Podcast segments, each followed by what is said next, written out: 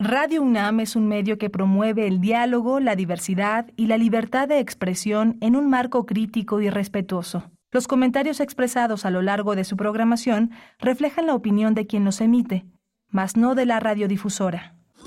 Radio UNAM presenta Primer Movimiento, El Mundo desde la Universidad. Hola, buenos días. Ya estamos aquí en primer movimiento. Son las 7 de la mañana con 6 minutos de este jueves 16 de noviembre. Ya llegamos a la mitad de noviembre, sanos y salvos, afortunadamente. Estamos en la Ciudad de México fría, fría como pues, este no esperábamos que estuviera con esta enorme onda fría. Está hoy Rodrigo Aguilar en la producción ejecutiva, aquí en cabina, está Andrés Ramírez en la, en la cabina, está mi compañera Berenice Camacho en la conducción. Querida Berenice, buenos días. Hola Miguel Ángel Quemain, un gusto, un gusto estar esta mañana con ustedes, pues sí, con esta mañana fría que ha caído este frente número, frente frío número 9 en distintos estados de la República, pero estamos, estamos aquí haciendo radio pública a través del 96.1 en FM y 860 de amplitud modulada. Hoy tendremos para el, inicio una, una, recomendación cultural. Se trata del el Encuentro Internacional y el Encuentro Iberoamericano de Mujeres en el Arte. Vamos a conversar con la doctora Leticia Armijo, compositora, musicóloga y promotora cultural, organizadora de este encuentro, y también nos va a acompañar Graciela Pérez Rodríguez, madre buscadora en Tamaulipas, quien recibirá el premio Coatlicue en Bellas Artes. Vamos a tener en, en, esta misma hora todo es historia, el viejo libro, Historia para qué y el nuevo libro, Ecos de Historia para qué.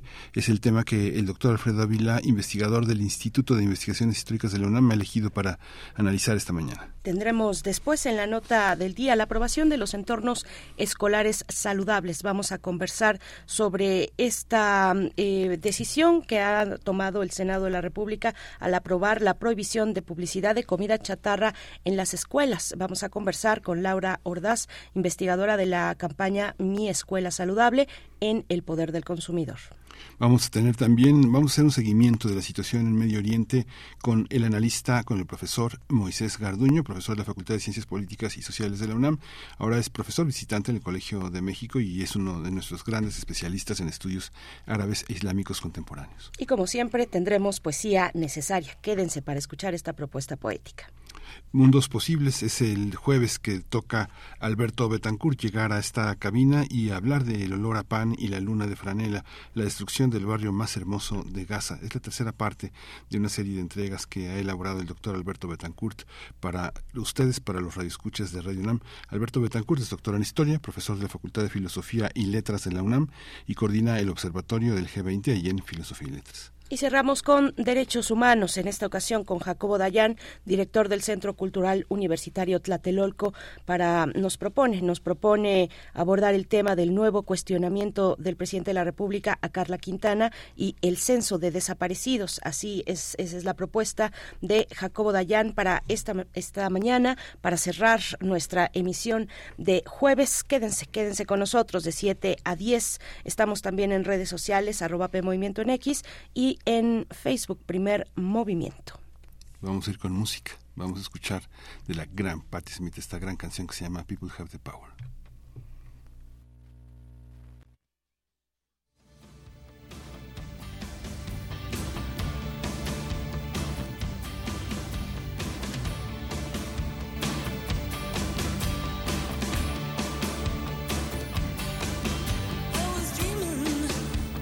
dreaming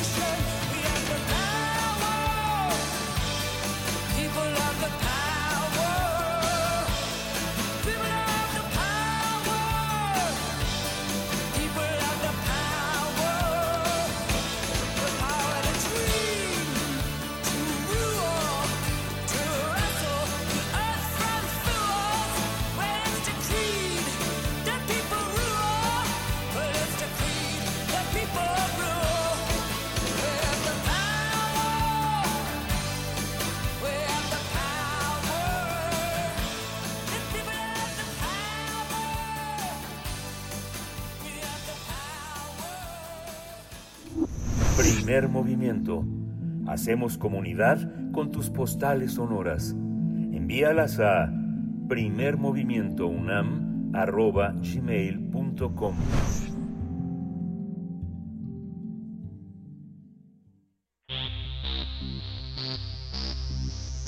De festivales, ferias y más. Recomendaciones culturales. Desde el pasado 8 de noviembre y hasta el 1 de diciembre se realiza el, el la 29, el 29 Encuentro Internacional eh, Iberoamericano de Mujeres en el Arte en las ciudades de Santiago de Querétaro y de México. Su objetivo es visibilizar y difundir la labor académica, científica y artística hecha por mujeres, además de reconocer el trabajo de las madres buscadoras, que coronará la entrega del premio Coatlicue a Graciela Pérez Rodríguez. Este encuentro, organizado por el colectivo Mujeres en la Música, Coordinadora Internacional de Mujeres en el Arte, Comunarte, en colaboración con diversas instituciones, también busca impulsar los derechos de las mujeres en el marco del mes del Día Internacional para la Eliminación de la Violencia contra las Mujeres. La mayoría de las actividades son de entrada libre e incluyen música, danza, artes visuales, actividades literarias y académicas, con participación de agrupaciones artísticas y expertas de México, Costa Rica, España, Cuba, Polonia y Chile. Vamos a conversar sobre este encuentro que tiene como objetivo dar a conocer la labor académica, científica y artística hecha por mujeres para visibilizar y difundirla, además de reconocer el trabajo de las madres buscadoras con la entrega del premio Coatlico y García Pérez Rodríguez. Y nos acompañan la doctora Leticia Armijo, ella es compositora, musicóloga y promotora cultural, además de organizadora del encuentro. Doctora Armijo, bienvenida, buenos días. ¿Qué tal? Buenos días, aquí muy contenta de poder compartir este evento, el arte, la ciencia y la justicia social de las mujeres a lo largo de estos 29 años de la realización del Encuentro Internacional e Iberoamericano de Mujeres en el Arte. Gracias, doctora Leticia Armijo, bienvenida. También nos acompaña Graciela Pérez Rodríguez, madre buscadora en Tamaulipas, quien ha de recibir el premio Coatlicue en Bellas Artes. Eh, gracias, Graciela Pérez, por estar esta mañana con, con nosotros, con la audiencia de Radio UNAM. Bienvenida. Buenos días. ¿Nos eh, escucha, este, ¿nos escucha Graciela? Mm, Vamos a, a- a- a enlazar en algún momento eh, con, con ella, pero iniciamos, Miguel Ángel. Iniciamos con la doctora Leticia Armijo sobre el sentido que tiene este encuentro y las mujeres en el arte. Pareciera que hay una, una, una voluntad de comprometer al arte, de ubicarlo en un contexto social e histórico eh, de, de- de primer orden. Doctora, cuéntenos cómo, cómo ha sido todo este proceso. Pues sí, mira, si tú te das cuenta, en los últimos años, en realidad, eh, el arte ha sido una herramienta de expresión individual. Y cuando las mujeres decidimos actuar colectivamente para que nuestro arte, nuestra ciencia y nuestro compromiso con la sociedad sea colectivo, entonces nuestras voces se suman para poderle dar voz precisamente a las mujeres que no tienen voz, que han perdido su voz, para denunciar y para exigir justicia, pero también para mostrar la parte hermosa de nuestro arte que es poco conocido y como tú te darás cuenta a lo largo de la historia del arte de las mujeres y de las ciencias, pues las mujeres no hemos tenido mecenazgos, no se han creado mecenazgos para nosotras y es justamente lo que nosotras buscamos a través de la organización de estos encuentros internacionales e iberoamericanos. No es un concurso, no se trata de erigirnos como una figura eh, protagónica, sino de tener un discurso colectivo en donde todas podamos expresar lo que somos y compartirlo con nuestra sociedad, porque la sociedad se está perdiendo de una gran parte de nuestra voz, que somos más de la mitad de la humanidad. Sí. Graciela Pérez Rodríguez, felicidades por el premio, Madre Buscadora en Tamaulipas. Eh, ¿cómo, cómo, ¿Cómo recibe este premio en un contexto, como explica la doctora Armijo, de una colectivización de la voz, de sumar, de seguir este, eh, generando una, una empatía entre toda la sociedad? ¿Cómo, ¿Cómo se siente? ¿Cómo valora el premio? ¿Para qué, para qué le va a servir? Bueno, eh, debo admitir que por años he gritado a la sociedad eh, que no sea indiferente a la búsqueda de desaparecidos. Y hoy darme cuenta que grupos como el Colectivo de Mujeres por la Música y la Coordinadora Internacional de Mujeres por el Arte se unen con sus obras para otorgarlas a mujeres que tenemos una causa, como en este caso la de las personas, la búsqueda de personas desaparecidas, en realidad me hace sentir muy cobijada y segura de que estamos en el camino correcto para lograr una sociedad más comprometida en México. Así me siento con él. Sí, muchas gracias, eh, Graciela Pérez. Eh, bueno, eh, intentaremos hablar un poco, un poco más fuerte para que nos pueda escuchar con claridad, porque al parecer esa es la cuestión que tuvimos hace un momento. doctora Leticia Armijo, pues cuéntenos un poco cómo, cómo es que se dan. nos decía hace un momento, no es un concurso, pero finalmente, pues son, es un, es un encuentro que tiene un límite de en tiempo, un límite en sus posibilidades. ¿Cómo decidir qué es lo que se suma a esta edición 29 del Encuentro Internacional y 25 del Iberoamericano de Mujeres? Bueno, primero que nada decirte que eh, la piedra angular de este encuentro es el Seminario Internacional de Estudios sobre las Mujeres y de Género en la Música, en las Ciencias y en las Artes. Entonces, cuando terminan estos seminarios, todas las artistas nos reunimos para hablar cuáles son nuestras problemáticas y solidarizarnos con las causas que nos parecen más importantes destacar, no solamente en México, sino en Iberoamérica. Tenemos presencia de, de muchos países, España, Brasil, Cuba, Estados Unidos, Portugal, etcétera. Y en este sentido es que se deciden las convocatorias y, entonces hacemos actividades de danza, música, artes visuales que ustedes van a poder apreciar en nuestra página www.comuarte.org. Vamos a ya empezamos nuestras actividades eh, con una exposición que se le dedicó a una artista plástica muy importante y escritora, Susana Rosado, y eh, está en, expuesta en, precisamente en la Universidad Autónoma de Querétaro, en el segundo y tercer piso de rectoría. Vamos a continuar en el, en, la, en el teatro, eh, justamente en el Teatro de la Danza, Guillermina Bravo, ahí vamos a tener una función de danza en donde se va a exhibir coreografías de, con estas temáticas, además de una coreografía de Bernardo Benítez, también en homenaje a este destacado artista. Eh, vamos a tener en la sala um, Adamo Boari del Palacio de Bellas Artes una antología en donde precisamente vamos a explicar, vamos a presentar los trabajos que todas las escritoras y poetas hicieron inspiradas en la labor de Graciela Pérez y de otras muchas mujeres buscadoras de sus pues, familiares desaparecidos. Y bueno, continuaremos el, justamente el homenaje de Graciela, que para mí es un honor poder tener este contacto con ella y a través del arte de una forma sutil, que no es precisamente un discurso, pero sí es un, discurso eh, emocional, eh, visual, dancístico y musical, vamos a entregarle este premio Cuatlicue en la sala Manuel M. Ponce del Palacio de Bellas Artes, justamente a las 17 horas el domingo 26. Eh, antes de esto, como preludio, vamos a presentar un libro de la compositora mexicana Graciela Gudelo. Tú sabes que muchas veces fallecen eh, las personas y ya no se vuelve a saber nada de su vida ni de su obra. Este es un libro que publicó la Universidad Autónoma de Querétaro es de mi autoría y bueno, se va a presentar en la sala Ponce junto con el coro de Costa Rica que viene a sumarse a esta eh, conmemoración del Día Internacional de la Erradicación de la Violencia hacia las Mujeres. Y bueno, continuaremos en Querétaro con el Congreso de Arte Sonoro y con otro ciclo de conferencias y seminarios de estudios de género, además de conciertos en donde estará la Orquesta Infantil y Juvenil de Querétaro, dirigida por Adriana Soto. Ustedes podrán consultar todas nuestras actividades. Nuevamente repito, nuestra página www.comuarte.org. Pero lo que nos parece más importante es darle, eh, hacer este homenaje a Graciela y darle voz.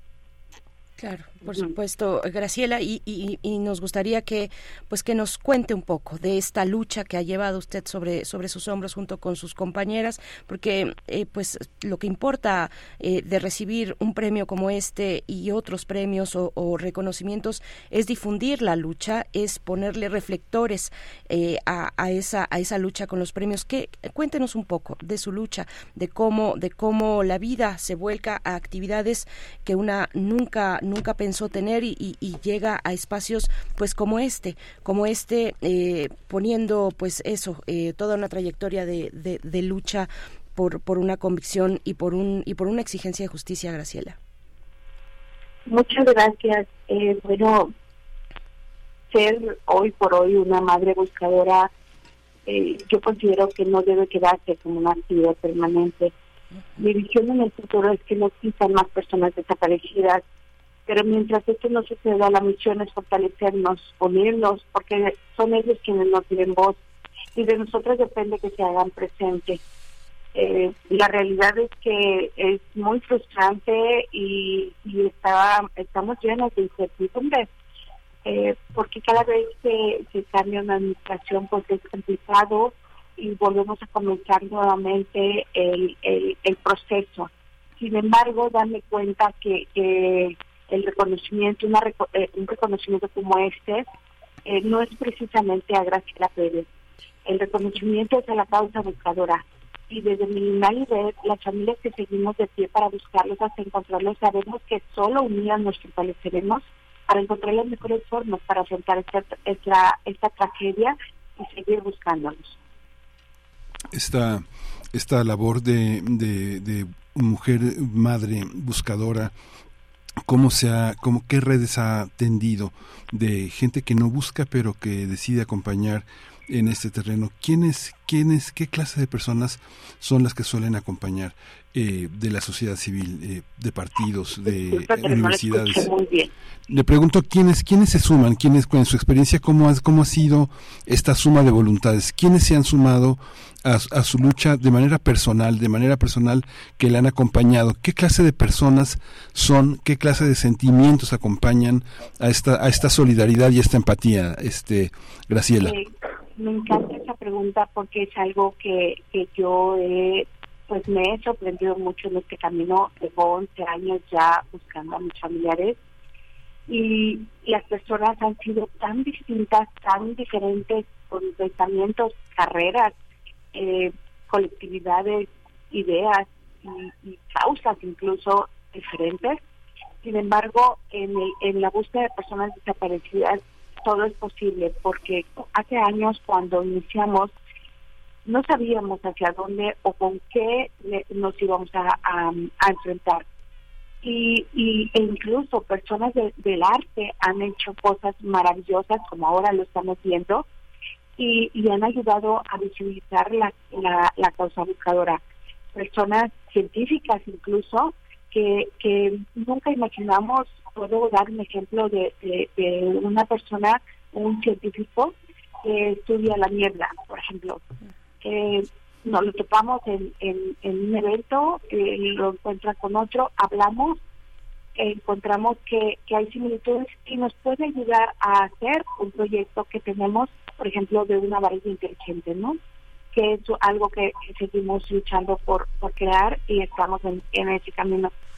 Entonces, hay hay una infinidad de personas que pueden sumarse a este a esta búsqueda, a la búsqueda de personas desaparecidas, porque no hay nada escrito. La verdad es que desde desde que no tenemos un registro nacional de personas desaparecidas real y completo, pues realmente todo está en blanco, hay, hay papel en blanco y todas las personas son bienvenidas a ayudarnos a desde, desde su trinchera, desde lo que saben, desde lo que conocen, desde el sentimiento que les empuja, porque hay personas que hasta eh, desde los años 70 que, tuvieron esta situación nos, nos ayudan a, motivarnos a seguir adelante y a seguir buscando.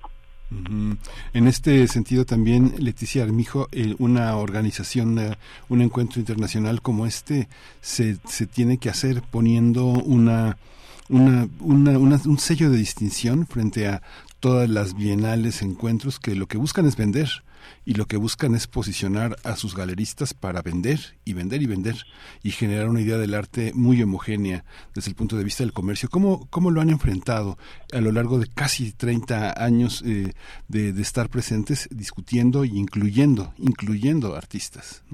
Bueno, si te das cuenta, cuando el Encuentro Internacional Iberoamericano comenzó, en el siglo pasado, pues no existía prácticamente ninguna mujer que hubiese recibido el premio de Ciencias y Artes, eh, y por eso se creó el premio Cuatlicue, que lo ha recibido Elena Ponatosca, Leonora Carrington, entre muchas otras artistas muy destacadas, eh, eh, etcétera.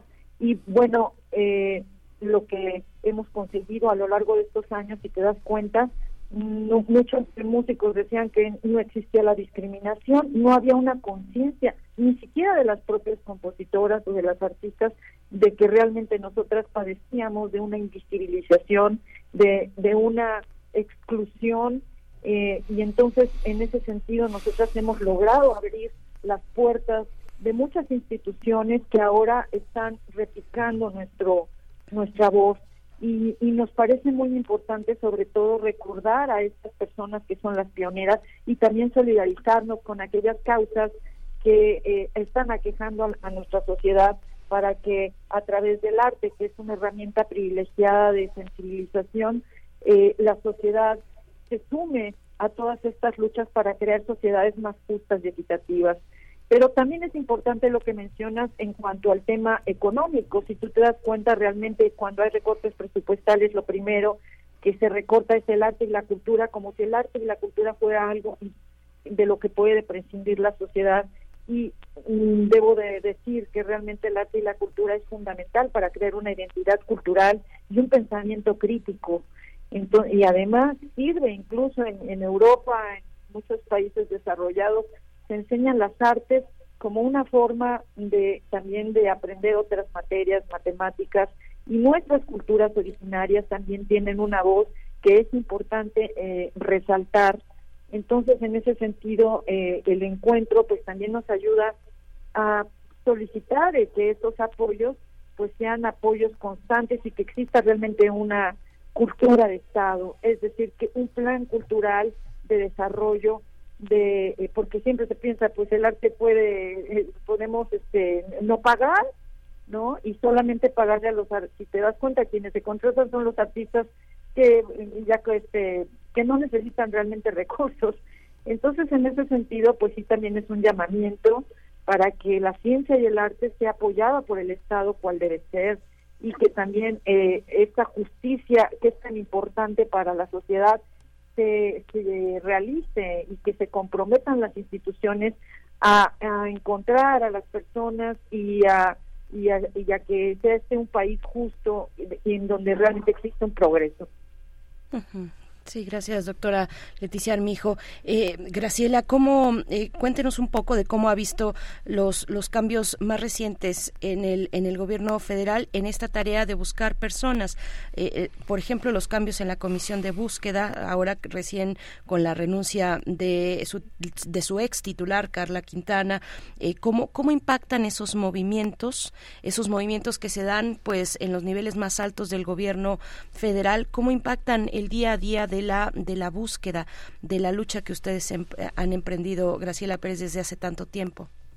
Eh, bueno, sí, sí nos impactó la forma en la que en la que lanzamos la convocatoria, que es de lo más normal, porque eso así lo, lo conocemos nosotros. Sin embargo, nos damos cuenta que los los resultados eh, que dieron con la persona que no tiene conocimiento en búsqueda, nunca ha estado, ni la conocemos siquiera, ni ha estado cerca de ese ambiente de búsqueda de personas desaparecidas, porque es un tema muy, muy complicado y muy difícil, sobre todo porque somos miles y miles de familias.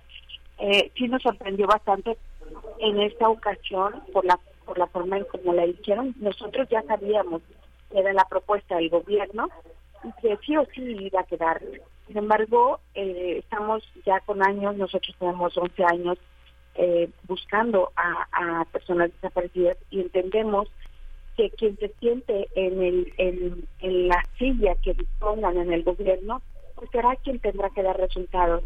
Lamentablemente eso nos hace eh, retrasarnos aún más, aún por la, renuncia de, de la excomisionada, pues también nos damos cuenta que nosotros eh, fue exactamente lo mismo hace cinco años y eh, si bien aprendió, si bien estuvo, si bien se, se intentó hacerlo, nos queda claro que dejó un, un registro nacional de personas desaparecidas incompleto, ideal.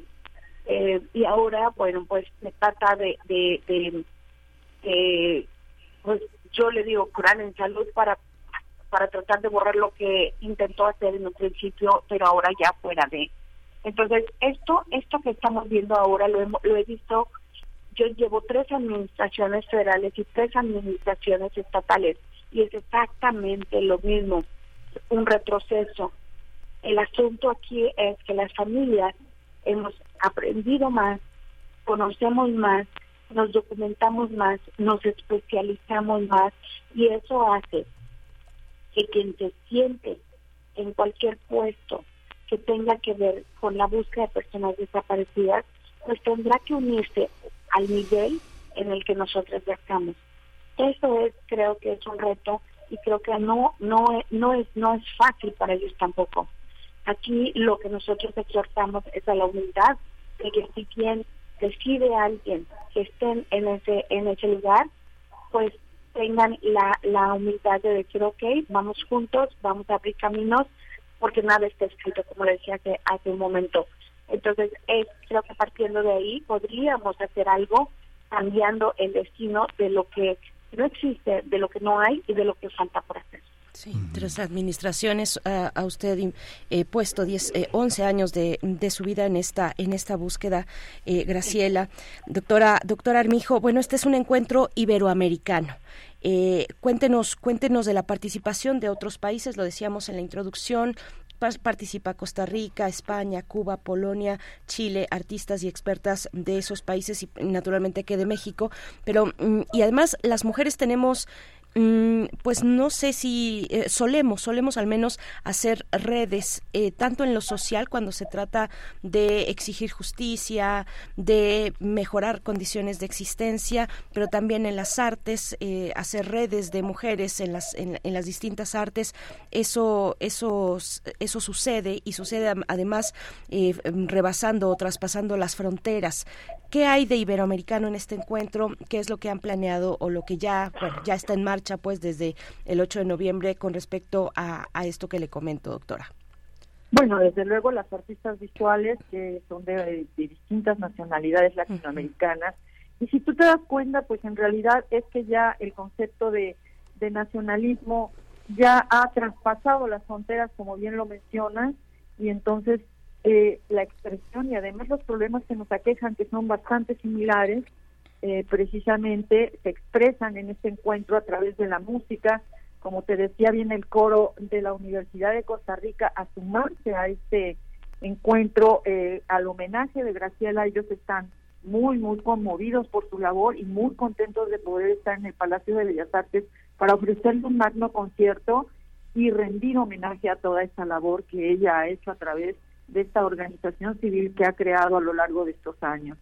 Y bueno, por otra parte, por ejemplo, tenemos la participación de la primera directora de orquesta que se graduó en Uruguay y se trata de Adriana Soto. Esta, eh, pues es una directora que justamente lo que lo que hizo pues fue adoptar a México y va a dirigir a la orquesta infantil y juvenil Quiere decir que a través también de esta propuesta artística, pues vamos, los niños que están en la orquesta, eh, los grupos artísticos de otros países, pues entonces se van a sumar eh, tanto en su compromiso como, como en la información que es necesaria tener para crear sociedades más justas a esta, mm, digamos, a esta necesidad de que exista una justicia expedita y a tiempo y exigir que las instituciones eh, se comprometan y en ese caso pues mm, si no son las instituciones que sea la misma sociedad civil la que la que pueda en un momento determinado hacer la labor tan importante que está impulsando Graciela.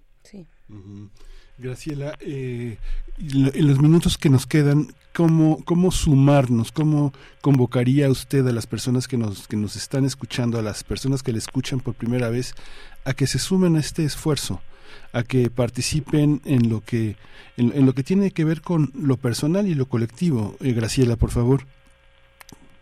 Bueno, eh, partiendo de que de que Graciela Pérez solo es una madre muerta en vida que busca a su única hija, a su hermano y tres sobrinos desaparecidos en Ciudad Mante, Tamaulipas hace 11 años, cuatro meses y un día y hay miles de padres, madres, hermanas, esposos, hijos, hijas que buscan a sus seres queridos, pues somos, un, la, somos una causa buscadora. Desde ahí, como madres, esposos, hijos, ciudadanos que están, no se unan a esta a esta comunidad que sigue en pie por el amor a ellos el vacío que cada día tenemos.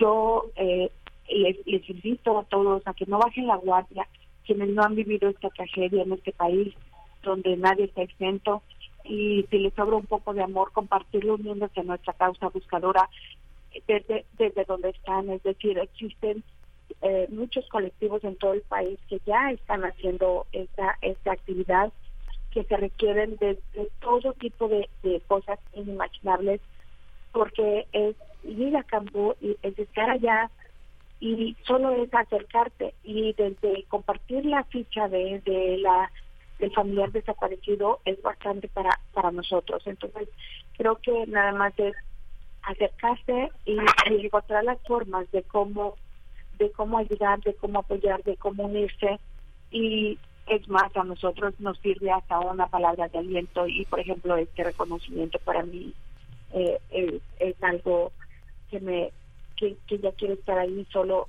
solo para llenarme de, la de la oxitocina de todas las personas que han pensado en, en, en nuestra causa en las personas que como yo estamos tenemos un vacío y estamos buscando a nuestras familias.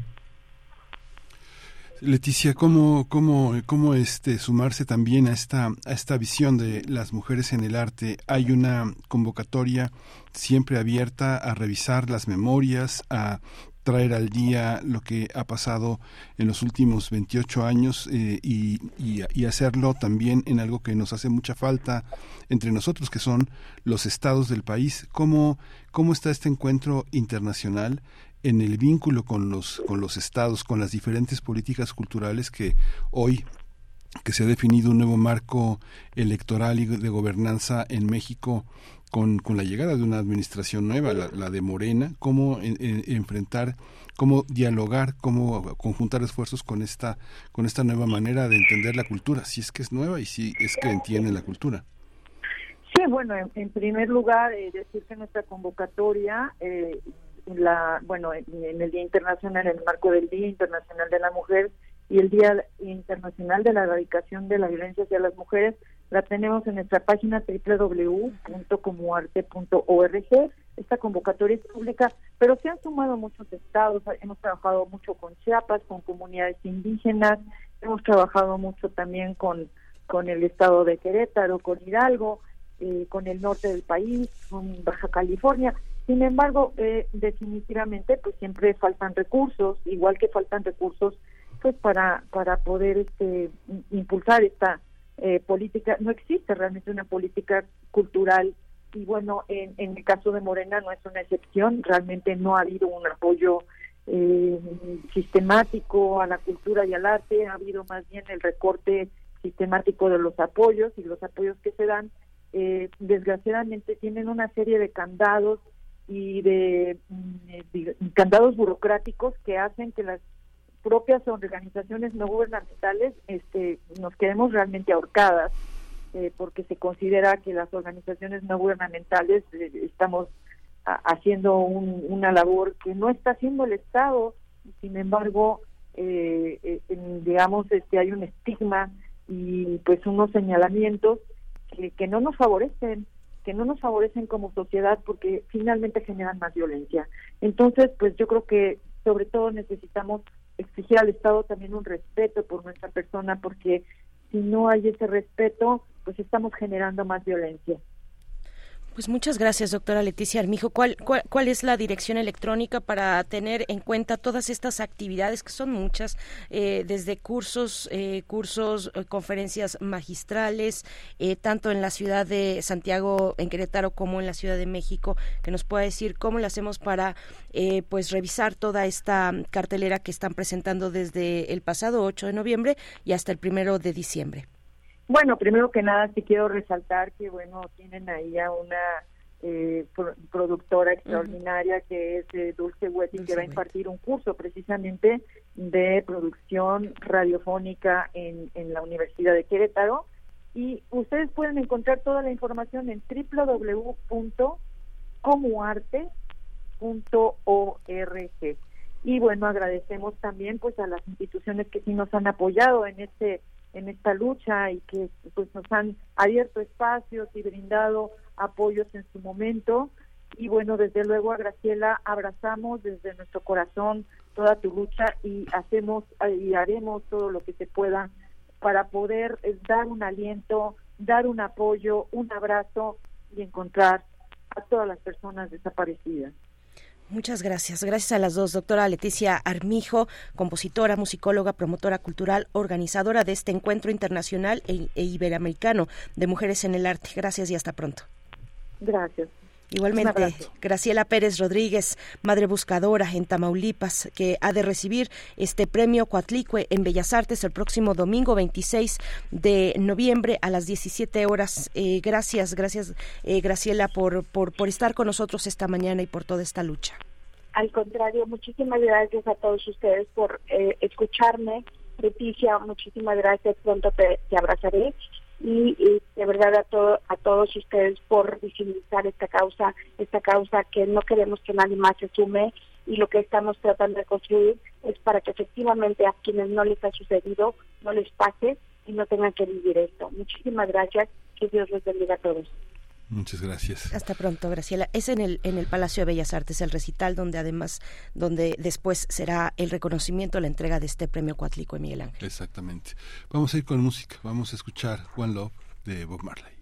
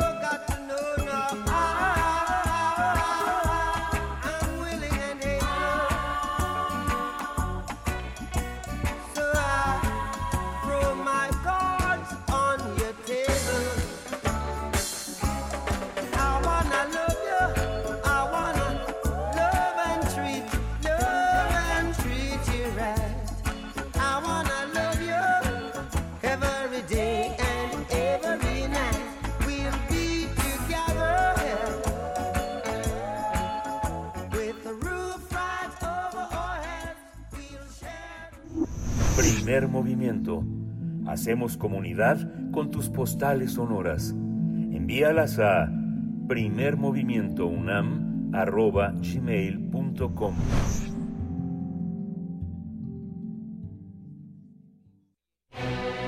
Todo es historia.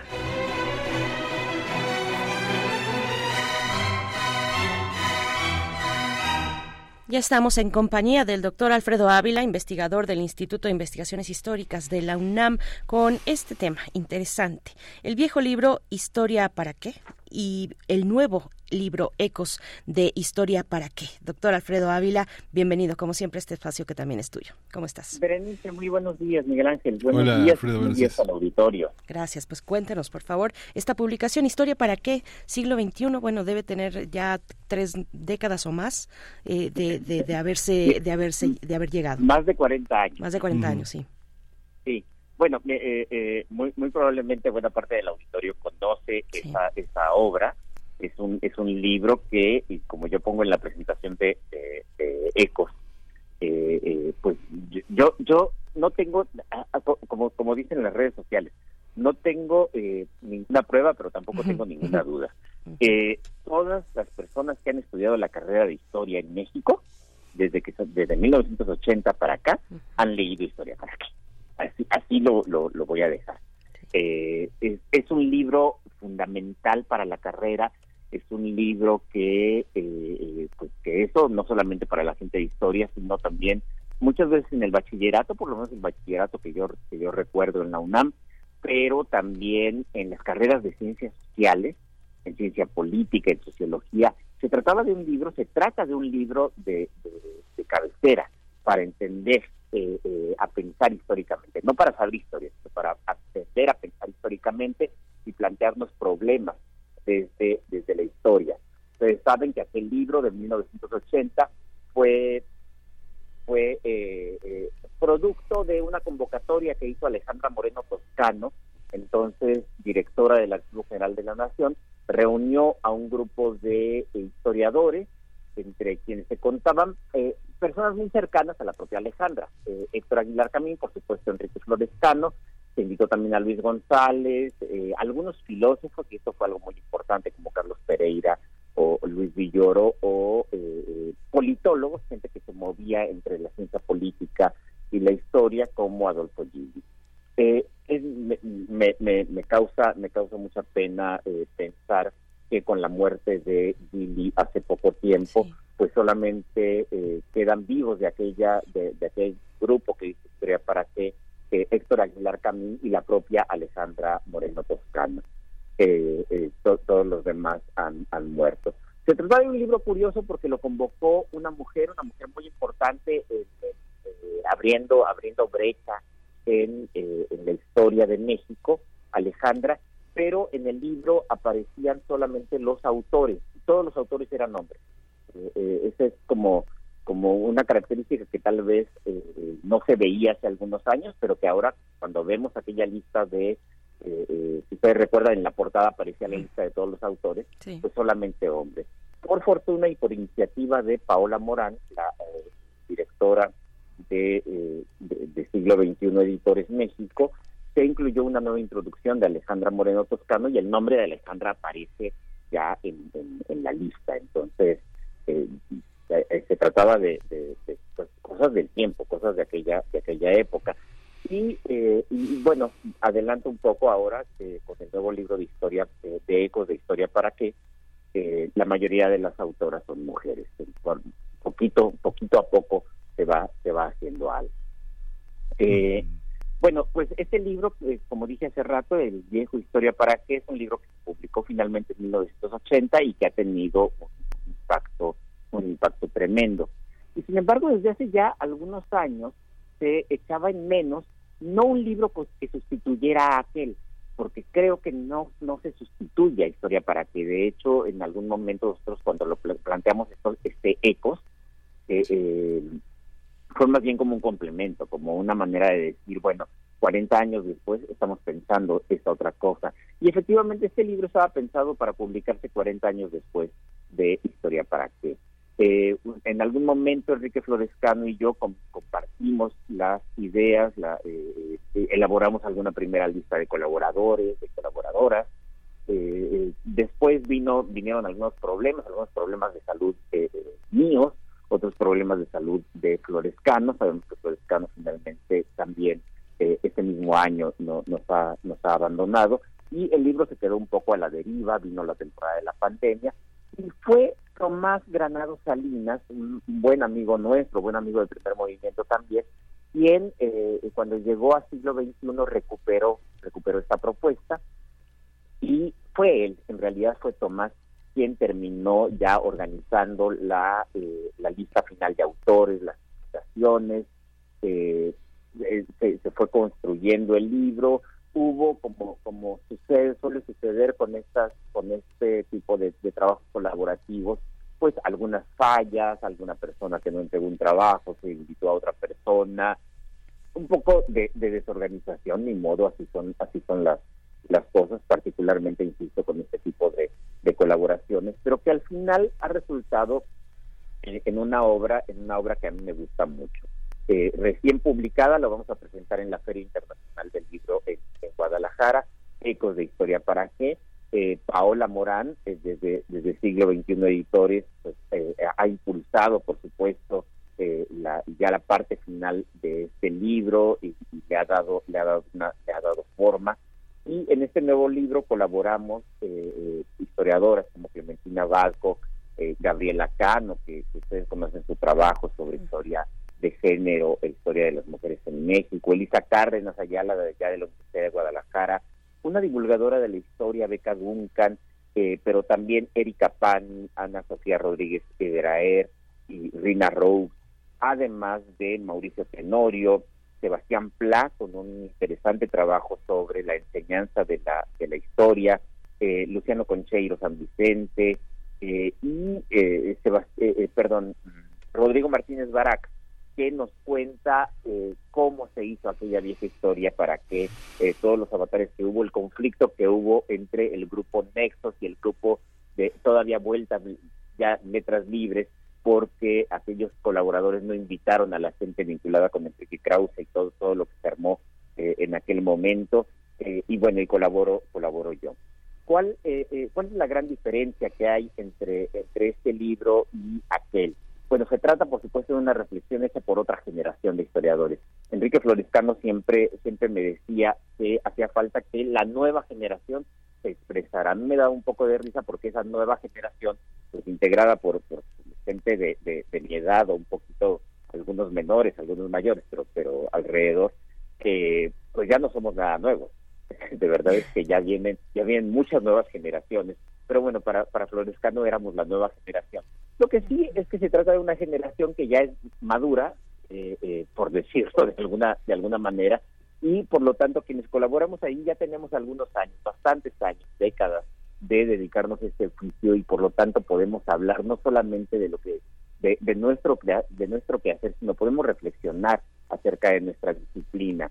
Yo espero, espero que ahora sí las nuevas generaciones no se tarden lo que nos tardamos nosotros en hacer una nueva versión, una, una versión de cómo ven ellos, cómo ven ellas la, la, el, el oficio, el oficio de, de historia, no, no, no la historia, sino, sino esta parte más de, reflexión sobre nuestro, sobre nuestro trabajo. Eh, algo, algo interesante eh, es que muchas de aquellas, de aquellas viejas preocupaciones, preocupaciones con los que marcaron Luis Villoro o Luis González, siguen presentes. De hecho, a mí me sorprendió leer los trabajos completos para este nuevo Ecos de Historia para qué y encontrarme que muchas de las preocupaciones y muchas de las propuestas de eh, autores como Mauricio Tenorio o como eh, Erika Pan o Sebastián Pla plantean, pues son muy parecidas a las propuestas que se hicieron en 1980. Acá hay cosas nuevas, por supuesto. Los trabajos de Rina Rose eh, y de Gabriela Cano dan cuenta de ello. En aquella época, como dicen, no se miraba hacia las mujeres, no se miraba hacia el género, cosas diferentes, a veces confundimos historia de género con historia de las mujeres, pero, pero en términos generales es un libro que tiene las mismas preocupaciones. La gran diferencia, creo yo, es que eh, a diferencia de lo que pasaba en 1980, en esta nueva versión, todos nos, y todas nos damos cuenta de que nuestra versión de la historia, nuestro relato eh, académico como historiadores sobre la historia, tiene mucha competencia. Hay muchísimos otros relatos sobre el pasado, hay relatos de memoria, hay relatos de historia oficial, hay relatos eh, eh, sobre el pasado de grupos que han sido marginados. Eh, hay muchísimas opciones y que todas ellas son legítimas y que en realidad lo único que diferencia, y esta es también un poco mi propuesta, lo único que diferencia todos esos relatos sobre el pasado de la versión que hacemos los historiadores no es ni siquiera el rigor de las investigaciones, porque hay otros relatos sobre el pasado que están bien investigados. Es más bien que desde la historia podemos historizarnos a nosotros mismos, podemos historizar también nuestros relatos y darnos cuenta de que incluso los relatos de la historia son productos de la historia. Eso es algo que otras versiones sobre el pasado no, no, no pueden dar ese paso, porque terminarían destruyéndose a sí mismas, terminarían, imagínense si ustedes si la historia oficial terminara admitiendo que en realidad es producto de la contingencia de los intereses políticos, pues terminaría perdiendo todo sentido. Eh, mientras que la historia profesional, la historia académica sí puede hacerlo, y esto, esto favorece una mayor autocrítica pero también una mayor crítica hacia otros relatos sobre el pasado. Me parece que es un poco lo que ha cambiado en estas más de cuatro décadas desde que apareció aquel libro. Y pues sí estoy haciendo un gran comercial vayan a buscarlo. Eh, lo ha publicado siglo XXI editores como dice lo vamos a presentar en la feria internacional del libro. Y, eh, y pues bueno me parece que no sustituye a historia para qué no ese era no era ese su, su objetivo pero sí es un muy buen complemento que creo que va a ayudar a las siguientes generaciones que estudian esta carrera pero también que estudian otras carreras de ciencias sociales y también al público en general interesado en saber para qué, eh, para qué estudiar historia, para qué investigar historia y para qué conocer historia. Pues muchísimas gracias, Alfredo Ávila. Otro comercial, Arma la historia de Enrique Florescano, donde están estos mismos autores. Algunos faltan. Habrá que ver este, quiénes faltan y quiénes se quedaron en esta nueva versión de la historia. ¿Para qué? Muchas gracias, Alfredo Ávila. Es un tema que, pues, que hay que continuar. Muchas gracias. Claro que sí, mil gracias. Nos vemos en 15 días. Hasta pronto. Gracias, doctor Alfredo Ávila. Nosotros vamos al corte, 8 de la mañana. Volvemos. Síguenos en redes sociales. Encuéntranos en Facebook como Primer Movimiento y en Twitter como arroba PMovimiento. Hagamos comunidad.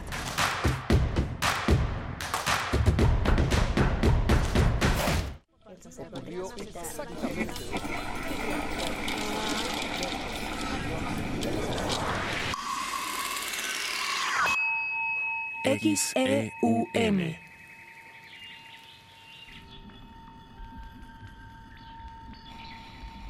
Radio UNAM. Experiencia sonora.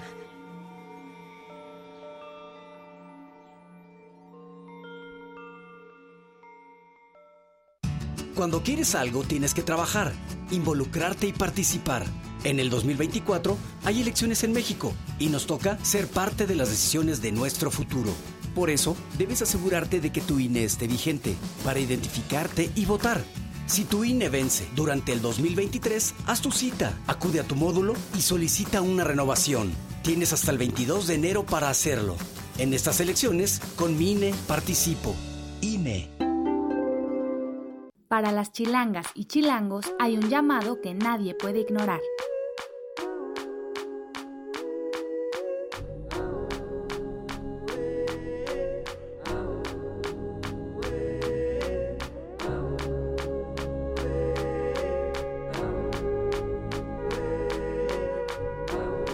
Democracia nos llama. Este 2024 las elecciones son nuestras. Vota CDMX, Instituto Electoral Ciudad de México. Esto no es un promocional. Esto es un manifiesto. Contra la velocidad. Contra el ruido. Contra el algoritmo. Contra la individualidad. Contra lo que nos divide. Contra la automatización. Contra los likes. Contra las tendencias. Contra el consumo. Contra todo aquello que nos anestesia. Las pequeñas parolas. Un bálsamo contra la modernidad. Todos los jueves. 10 de la noche. Resistencia modulada. Radio UNAM. Experiencia sonora. Con los gobiernos de Morena en la Ciudad de México estamos haciendo realidad la cuarta transformación. Las y los estudiantes de preescolar a secundaria pública tienen una beca mensual. Hay nuevas preparatorias, universidades, hospitales, parques e internet gratis en toda la ciudad. Tenemos un mejor transporte público, digno, accesible y de calidad. Y la seguridad está en su mejor momento. Vamos por el camino correcto. En la Ciudad de México, la esperanza nos une. Morena, la esperanza de la Ciudad de México. Mensaje dirigido a militantes, simpatizantes y Comisión Nacional de Elecciones de Morena. Habla Alejandro Moreno, presidente nacional del PRI. Cuando en los gobiernos priistas impulsamos el turismo, no pensamos en el partido, pensamos en México. Cuando creamos el Infonavit, no pensamos en el partido, pensamos en tu patrimonio. Cuando creamos el sistema de becas para estudiantes, no pensamos en el partido, pensamos en tu superación. Los priistas no somos perfectos, pero damos resultados y sabemos gobernar. Propaganda dirigida a militantes y simpatizantes del PRI. Las comunidades indígenas germinan conocimiento, maravilla y tradición. Son el México profundo, el presente donde hilan un collar de flores. Xochicóscat, collar de flores, con Mardonio Carballo, lunes 10 de la mañana por Radio UNAM. Experiencia sonora. Si tienes familiares o amistades chilangas que viven fuera del país, no las dejes fuera de participar en las elecciones del próximo año. En el 2024, aunque estén lejos, podrán votar en la elección de la jefatura de gobierno y la diputación migrante. Solo deben inscribirse en la lista nominal de residentes en el extranjero para obtener su credencial para votar. Todo es por internet, sin filas y gratis entrando a www.votoextranjero.ine.mx. Las elecciones son nuestras y de quienes viven fuera. Delate, Instituto Electoral Ciudad de México. Y en otras noticias, arrancó el proceso electoral 2023-2024. Nuestra corresponsal tiene toda la información. Adelante. En esta fiesta democrática en la Ciudad de México elegiremos jefatura de gobierno, diputaciones locales, alcaldías y concejalías. Y para sancionar irregularidades y proteger nuestros derechos político-electorales, Puedes confiar en el Tribunal Electoral de la Ciudad de México. Garantizando justicia en tu elección. Lo social, lo político, lo económico, lo cultural son fenómenos que nos competen a todas y a todos.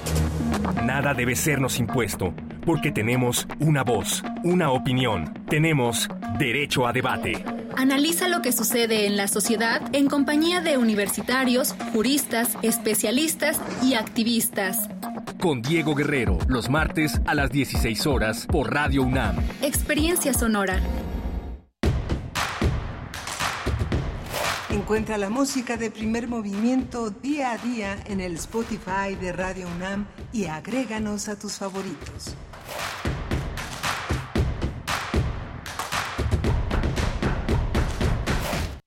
Buenos días, estamos de vuelta en esta mañana de jueves 16 de noviembre del 2023. Nos acompaña Rodrigo Aguilar en la producción ejecutiva, Andrés Ramírez en la operación técnica de la consola. Estamos enlazados también con Radio Nicolaita esta mañana en el 104.3 de la frecuencia modulada. Saludos, saludos desde estos micrófonos 96.1 de FM y 860 de amplitud modulada a toda la audiencia que se suma a estas frecuencias también desde la web www www.radio.unam.mx y en redes sociales también. Saludos, saludos a todos ustedes.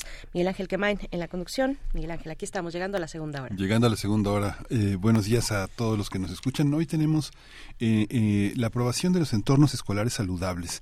Vamos a hablar con Laura Ordaz. Ella es investigadora de la campaña Mi Escuela Saludable en el Poder del Consumidor, que se va a ser muy interesante escuchar sus puntos de vista, los puntos de vista del poder del consumidor sobre este tema tan importante. Sí, cómo ha trabajado el Congreso, el Senado en particular. A principios de este mes eh, publicó, bueno, ya eh, aprobaron en Cámara de Senadores la prohibición de publicidad de comida chatarra en las escuelas y pues ahora se establecen, se deben establecer los criterios para la venta, distribución, preparación de alimentos y bebidas. Eh, estos criterios que se deben establecer desde la Secretaría de Educación Pública. Bueno, vamos a tener ese tema para ustedes y después en la nota internacional daremos seguimiento a la situación en Medio Oriente. Estaremos conversando con el profesor Moisés Garduño, profesor de la Facultad de Ciencias Políticas y Sociales de la UNAM, profesor visitante en el Colegio de México y especialista en estudios árabes e islámicos contemporáneos, dando, siguiendo, siguiendo el ritmo de lo que acontece día con día, hora con hora en esa región del mundo, Medio Oriente, entre Israel y, Palestina especialmente en Gaza. Bueno, pues son los contenidos para esta hora que ya inicia, 8 con 8 minutos. Les invitamos a participar en nuestras redes sociales, ya saben las coordenadas, y si no, les recordamos arroba P Movimiento en en X, en X y primer movimiento en Facebook. Vamos, vamos con la nota del día. Primer movimiento. Hacemos comunidad con tus postales sonoras. Envíalas a primermovimientounam.gmail.com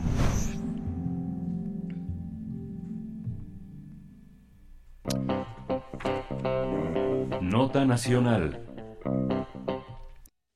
De seis votos a favor, el Senado de la República aprobó el dictamen que reforma la Ley General de Educación con el objetivo de prohibir publicidad de alimentos y bebidas con bajo valor nutricional dentro de los planteles escolares y sus, y sus inmediaciones. El dictamen establece que las autoridades educativas serán las responsables de promover ante las autoridades correspondientes que esta prohibición se realice de acuerdo con los criterios de nutrición de la Ley General de Salud. El documento también establece que la Secretaría de Educación Pública debe establecer los criterios para la preparación, distribución y venta de alimentos y bebidas preparadas, procesadas y a granel que se expendan en las instituciones educativas. En el caso de las cooperativas, el dictamen propone que su funcionamiento debe ser acompañado mm, por la comunidad educativa con el fin de fomentar estilos de vida saludables. Pues vamos a conversar sobre esta aprobación de la minuta que reforma, adiciona y deroga diversas disposiciones de la Ley General de Educación en materia de salud alimentaria en las escuelas. Y está con nosotros Laura Ordaz, ella es investigadora de la campaña Mi Escuela Saludable en el Poder del Consumidor. Laura Ordaz, bienvenida, buenos días. Hola, buenos días.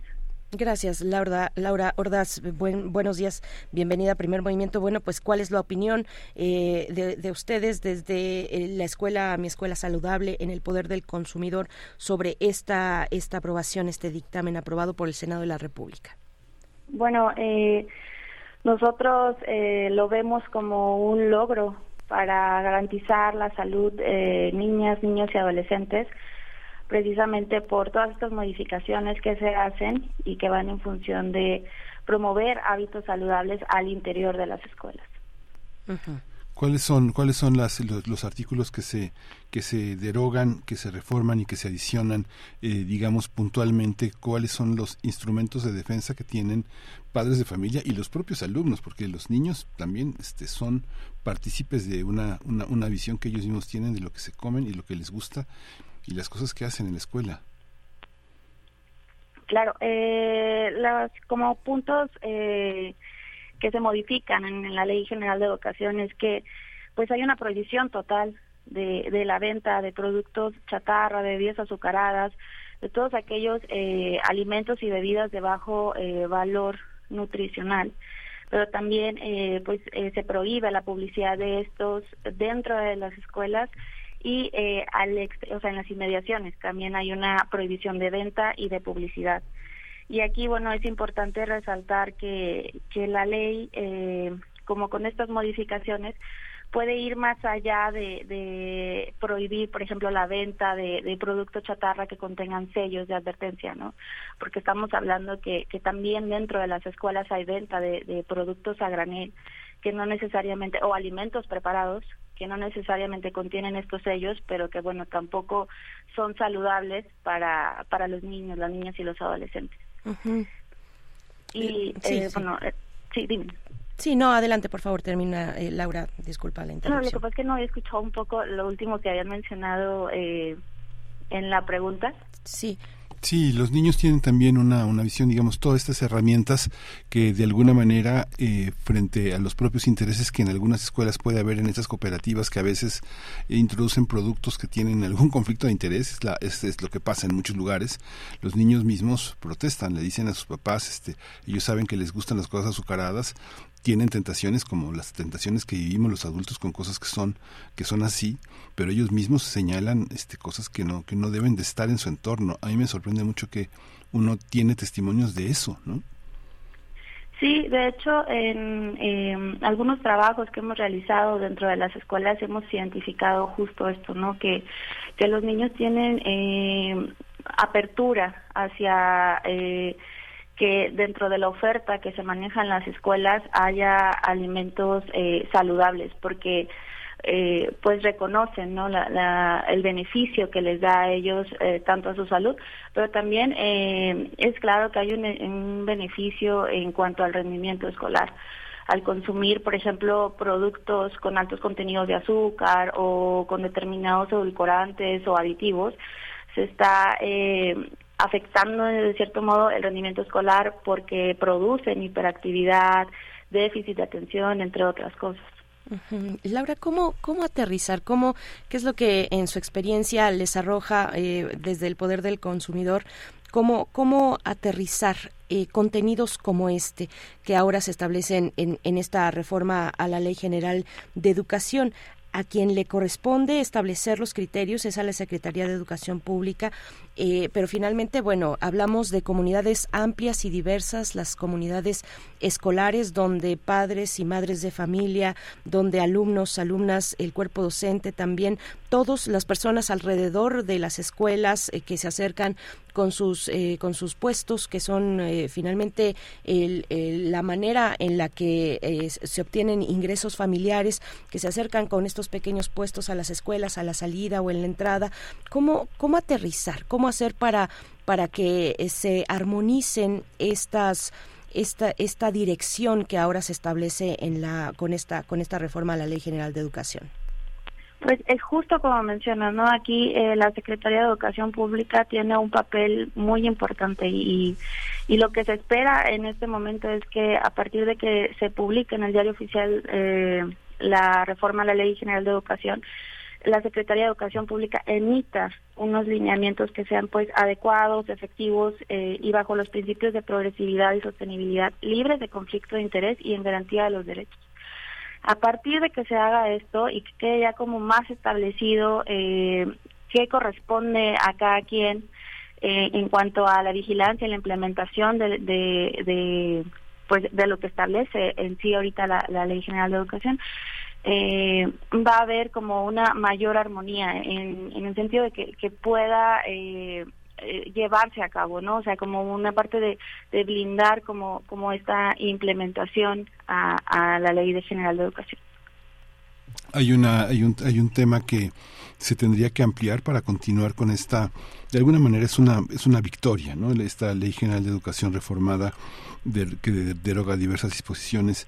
Eh, ¿cómo, cómo, ¿Cómo entender cuáles serían los desafíos, eh, Laura, para lo que viene? Y una vez conseguido esto, ¿qué sigue? justo eh, la publicación de, de estas modificaciones a los lineamientos. Si bien ya eh, existen unos lineamientos eh, en este momento, tienen, bueno, hemos visto a partir de, de, estudios que hemos realizado que no se estaban implementando y esto corresponde a que había vacíos dentro de, lo establecido, ¿no? Entonces ahorita es momento de que se emitan unos lineamientos que estén modificados y que sean acorde a todo esto que establece lo de la ley. Laura, el tema de la publicidad es muy complejo. Hace unas semanas, la semana pasada, si no mal recuerdo, estuvimos con Alejandro eh, Calvillo precisamente conversando sobre el tema de la publicidad, de lo que la industria de los alimentos procesados ha, eh, cómo se ha movido, digamos, en términos de lo judicial, interponiendo amparos eh, para, para poder eh, pues eh, darle la vuelta a muchas de estas disposiciones que prohíben publicidad engañosa, publicidad dirigida a los más eh, jóvenes, a los niños, a las niñas, con estos, con estos eh, personajes de caricatura que, eh, pues, que fomentan el consumo de un producto que finalmente termina siendo, pues, no de, ni de la mejor calidad ni benéfico para la salud de los, de los niños y las niñas. ¿Qué decir en este, en esto que ha aprobado el Senado con respecto a la publicidad? También platicamos, por ejemplo, de la, publicidad que llega ahora de maneras, mm, digamos, mm, distintas a las del pasado, no tradicionales, sino a través de los dispositivos electrónicos, incluso eh, aplicando algoritmos para que cada vez sea una publicidad más personalizada eh, y pues y por lo tanto probablemente más exitosa al momento de atraer la atención de los niños. Sí, justo, o sea, bien mencionas, ha habido una modificación como en estas formas de, de llegar hacia hacia pues la población en general, pero específicamente a los niños. Algo que nosotros también llegamos a identificar dentro de las escuelas es que muchas veces la publicidad de, los productos chatarra o de las bebidas azucaradas incluso ya se estaba haciendo a partir de fomentar como actividad física, ¿no? Pero en realidad pues tiene como este otro eh, lado no de, de, buscar como eh, el consumo. Y sí eh, es algo que, que es un poco eh, pues más complicado pero pues no no es imposible de lograr que eh, pues dentro de las escuelas haya como esta prohibición. Si bien dices por ejemplo que se llega por algoritmos de, de uso de aplicaciones en los celulares también eh, otra cosa que hemos eh, identificado dentro de las escuelas es que cada vez hay más como restricción al uso de, aparatos móviles durante la jornada escolar. Pero eh, sin duda eh, pues todo va cambiando y va habiendo como más formas de, de, lograr esto de, de entrar pues pero ahí es donde también recae esta parte de, vigilar, ¿no? O sea, que, realmente no haya eh, una publicidad de este tipo que afecte, eh, pues, eh, la salud de las niñas, de los niños y de los adolescentes. Uno, uno ve la historia de los lineamientos, ¿no? Porque no, no forman parte del reglamento, sino que son lineamientos que van paralelos al, al reglamento y que uno ve también cómo, cómo de pronto hay contradicciones también, en Laura Ordaz, en relación a la, a la norma a la norma oficial mexicana en cuanto a servicios de salud básicos para de promoción y educación para la salud en materia alimentaria, creo que así se llama, ¿no? Es más o menos la norma la norma 43 de salud que se había aprobado en 2012. La norma mexicana va en consonancia con los lineamientos. Los, los últimos lineamientos, que digamos los más anteriores, son unos de 2014, otros de 2022 y ahora esta aprobación que deroga, adiciona y reforma disposiciones que, que, corresponden también a las disposiciones que se a los lineamientos de 2022 ¿Cómo está esta historia? Digamos que uno, uno ve clarísimo el conflicto de intereses. Cuando uno ve, por ejemplo, que dice el, Senado, tiene 180 días para llevar a cabo esta, esta, esta ley a partir de que se publique, no dice si son naturales o si son hábiles. Y esa es una discusión que tienen las escuelas, en, en las primarias y las secundarias, en sus consejos técnicos. Eso es, eso, eso es la, la discusión. Si son hábiles o son naturales, no dice. Pues como usted diga, maestro, ¿no? Sí, justo, eh, pues los lineamientos eh, que se manejan actualmente tienen, pues eh, son confusos, tienen muchos como vacíos, como ya les comentaba en este momento, y, y, y deja al aire como muchas acciones o, o de quién corresponde realizar qué, ¿no? Y, igual no van acorde como con lo que se establecen dentro de otras normas eh, oficiales. Y ahorita, eh, pues sí es un momento muy importante, o sea, si bien tenemos, como dicen, este logro de, la aprobación de, de la reforma, eh, es importante que también eh, sigamos como trabajando para que justo estos lineamientos se modifiquen y se modifiquen acorde a lo que establece actualmente eh, la reforma a la Ley General de, Educación. Eh, sí es una eh, pues tarea importante y algo eh, en lo que vamos a, seguir como prestando mucha atención porque la única forma en que logremos en que esta implementación se lleve a cabo adecuadamente es a partir de, que se emitan estas modificaciones tan importantes no para para lograr eh, pues que las escuelas realmente sean eh, entornos saludables Laura, en, en ese sentido, ¿qué, ¿cuál es el llamado que ustedes harían a la SEP desde, el Poder del Consumidor eh, con esto en la mira, con eh, la obligación que tendrá la SEP ahora de establecer estos criterios, cuál es el llamado que ustedes harían y también del que tenemos que estar como sociedad en general atentos, atentas a lo que publique la SEP en pues en un plazo establecido y corto y próximo. Sí, esto es importante. El llamado que, que nosotros eh, hacemos hacia la SEP es que eh, se sume a, todo este compromiso que han demostrado eh, las legisladoras, los legisladores y emitan unos eh, lineamientos en el tiempo acordado, lineamientos que sean adecuados y que vayan bajo los principios de conflicto de interés, eh, libres de conflicto de interés y en garantía de los derechos. Eh, solamente así vamos a poder continuar como eh, reafirmando no lo, lo, lo, que nosotros hemos estado haciendo como en, el llamado a partir de, de, este proceso de, de, que pongamos eh, primero la salud de, de las infancias y las adolescencias. Pues muchísimas gracias, Laura. Laura Ordaz, investigadora de la campaña Mi Escuela Saludable en el Poder del Consumidor, lo que nos queda es poner herramientas a la a la, a la, a la, a la, gente que pues tiene una, un voto, una voz y un voto para participar en esto. Muchas gracias, Laura. Gracias a ustedes, buen día.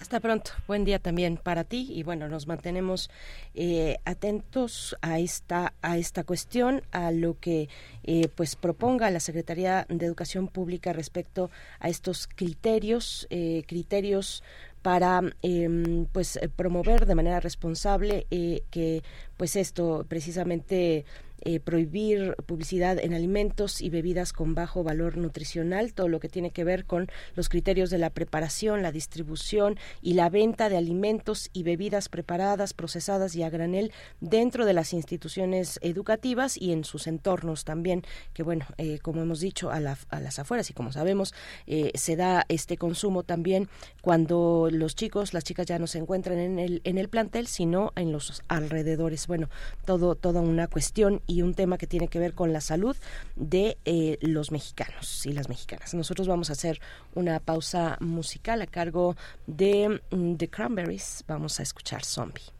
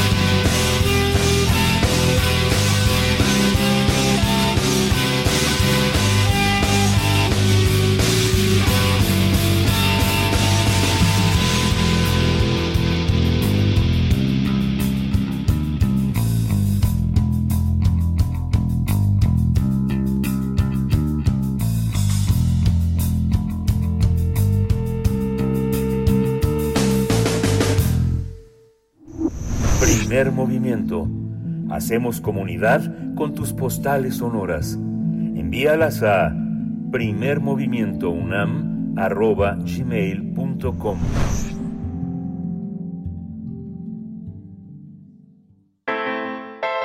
Nota Internacional En Medio Oriente se mantiene la ofensiva israelí contra la franja de Gaza.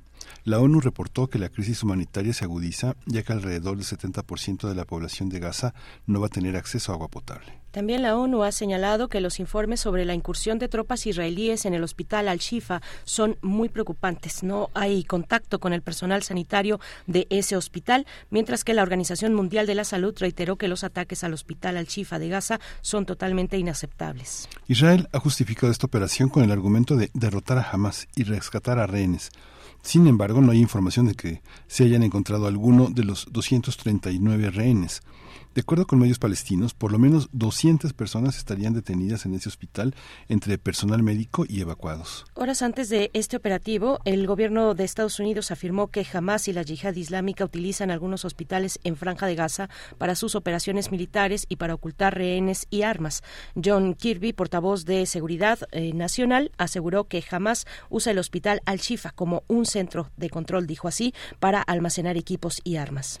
Desde que comenzó el actual conflicto entre Israel y Hamas el pasado 7 de octubre, se reportaron 11.255 palestinos muertos tras los ataques israelíes en la franja de Gaza, de los cuales 4.630 eran niños. Pues vamos a tener una, una, charla, a dar seguimiento a los eventos más recientes en torno a la situación en Medio Oriente, como el desplazamiento de la población gazatí ante la presencia de las Fuerzas Armadas de Israel en Ciudad de Gaza. Nos acompaña con este propósito el profesor Moisés Garduño, profesor de la Facultad de Ciencias Políticas y Sociales de la UNAM, eh, profesor visitante también en el Colegio de México es, y especialista en estudios árabes e islámicos contemporáneos. Gracias de nuevo por estar una vez más, profesor Moisés Garduño. Bienvenido a Primer Movimiento. Buenos días, Berenice, Miguel Ángel. Un saludo a nuestra audiencia. Estoy a sus órdenes. Muchas gracias, Moisés. ¿Cómo, cómo darle continuidad en pos de un seguimiento a la situación en Medio Oriente? ¿Cómo, cómo observas los avances? ¿En qué sentido son de uno y otro lado? Y la parte, la parte pues internacional que trata de sumarse a la paz, pero que no tiene todavía los instrumentos necesarios para frenar la guerra. Eh, bueno, el, el, seguimiento es una, una labor muy muy fuerte porque estamos teniendo un daño humanitario, como bien comentaron, eh, tremendo.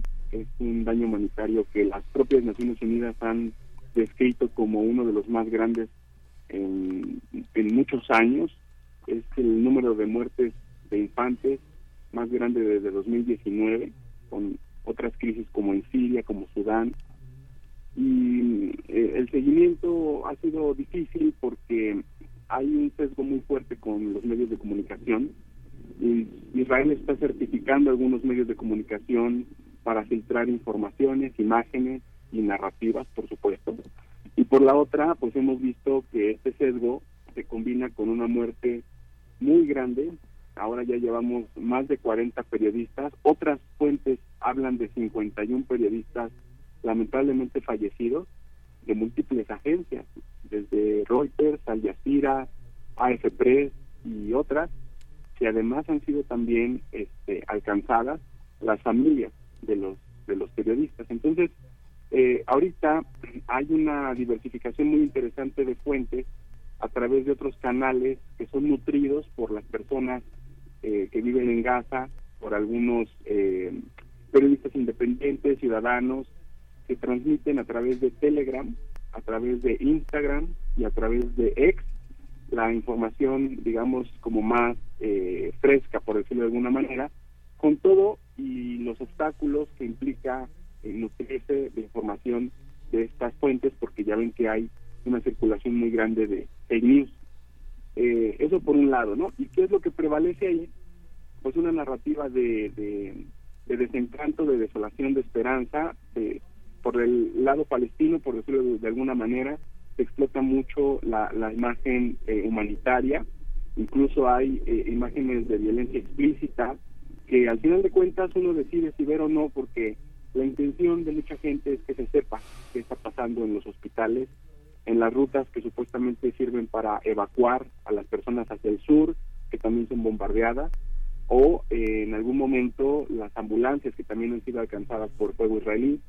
Y por otro lado, si uno no ve o decide no ver esas imágenes, como que también es, eh, es una decisión también eh, individual y todo, pero al final de cuentas son esas imágenes las que están siendo evidencias de lo que se acusa a Israel, ¿no? Que son estos crímenes de guerra y ahora, pues, la, el debate sobre si estamos o no hablando de prácticas genocidas.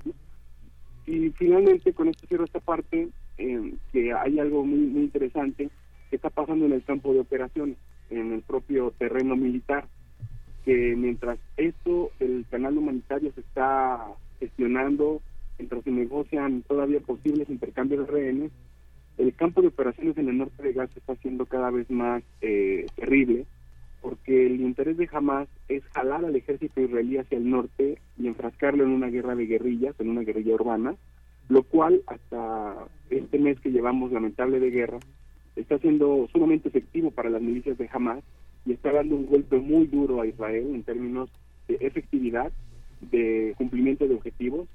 No ha habido información sobre los rehenes más allá del que ofrece Hamas en un intercambio, al menos no sé si al que Netanyahu no quiere aceptar y es cada vez más fuerte en términos políticos para el gobierno de guerra que encabeza Netanyahu. Eso es más o menos lo que podemos decir del seguimiento tanto del lado humanitario como del Sí, eh, profesor Mosés Garduño, al final eh, se cortaba un poquito la comunicación.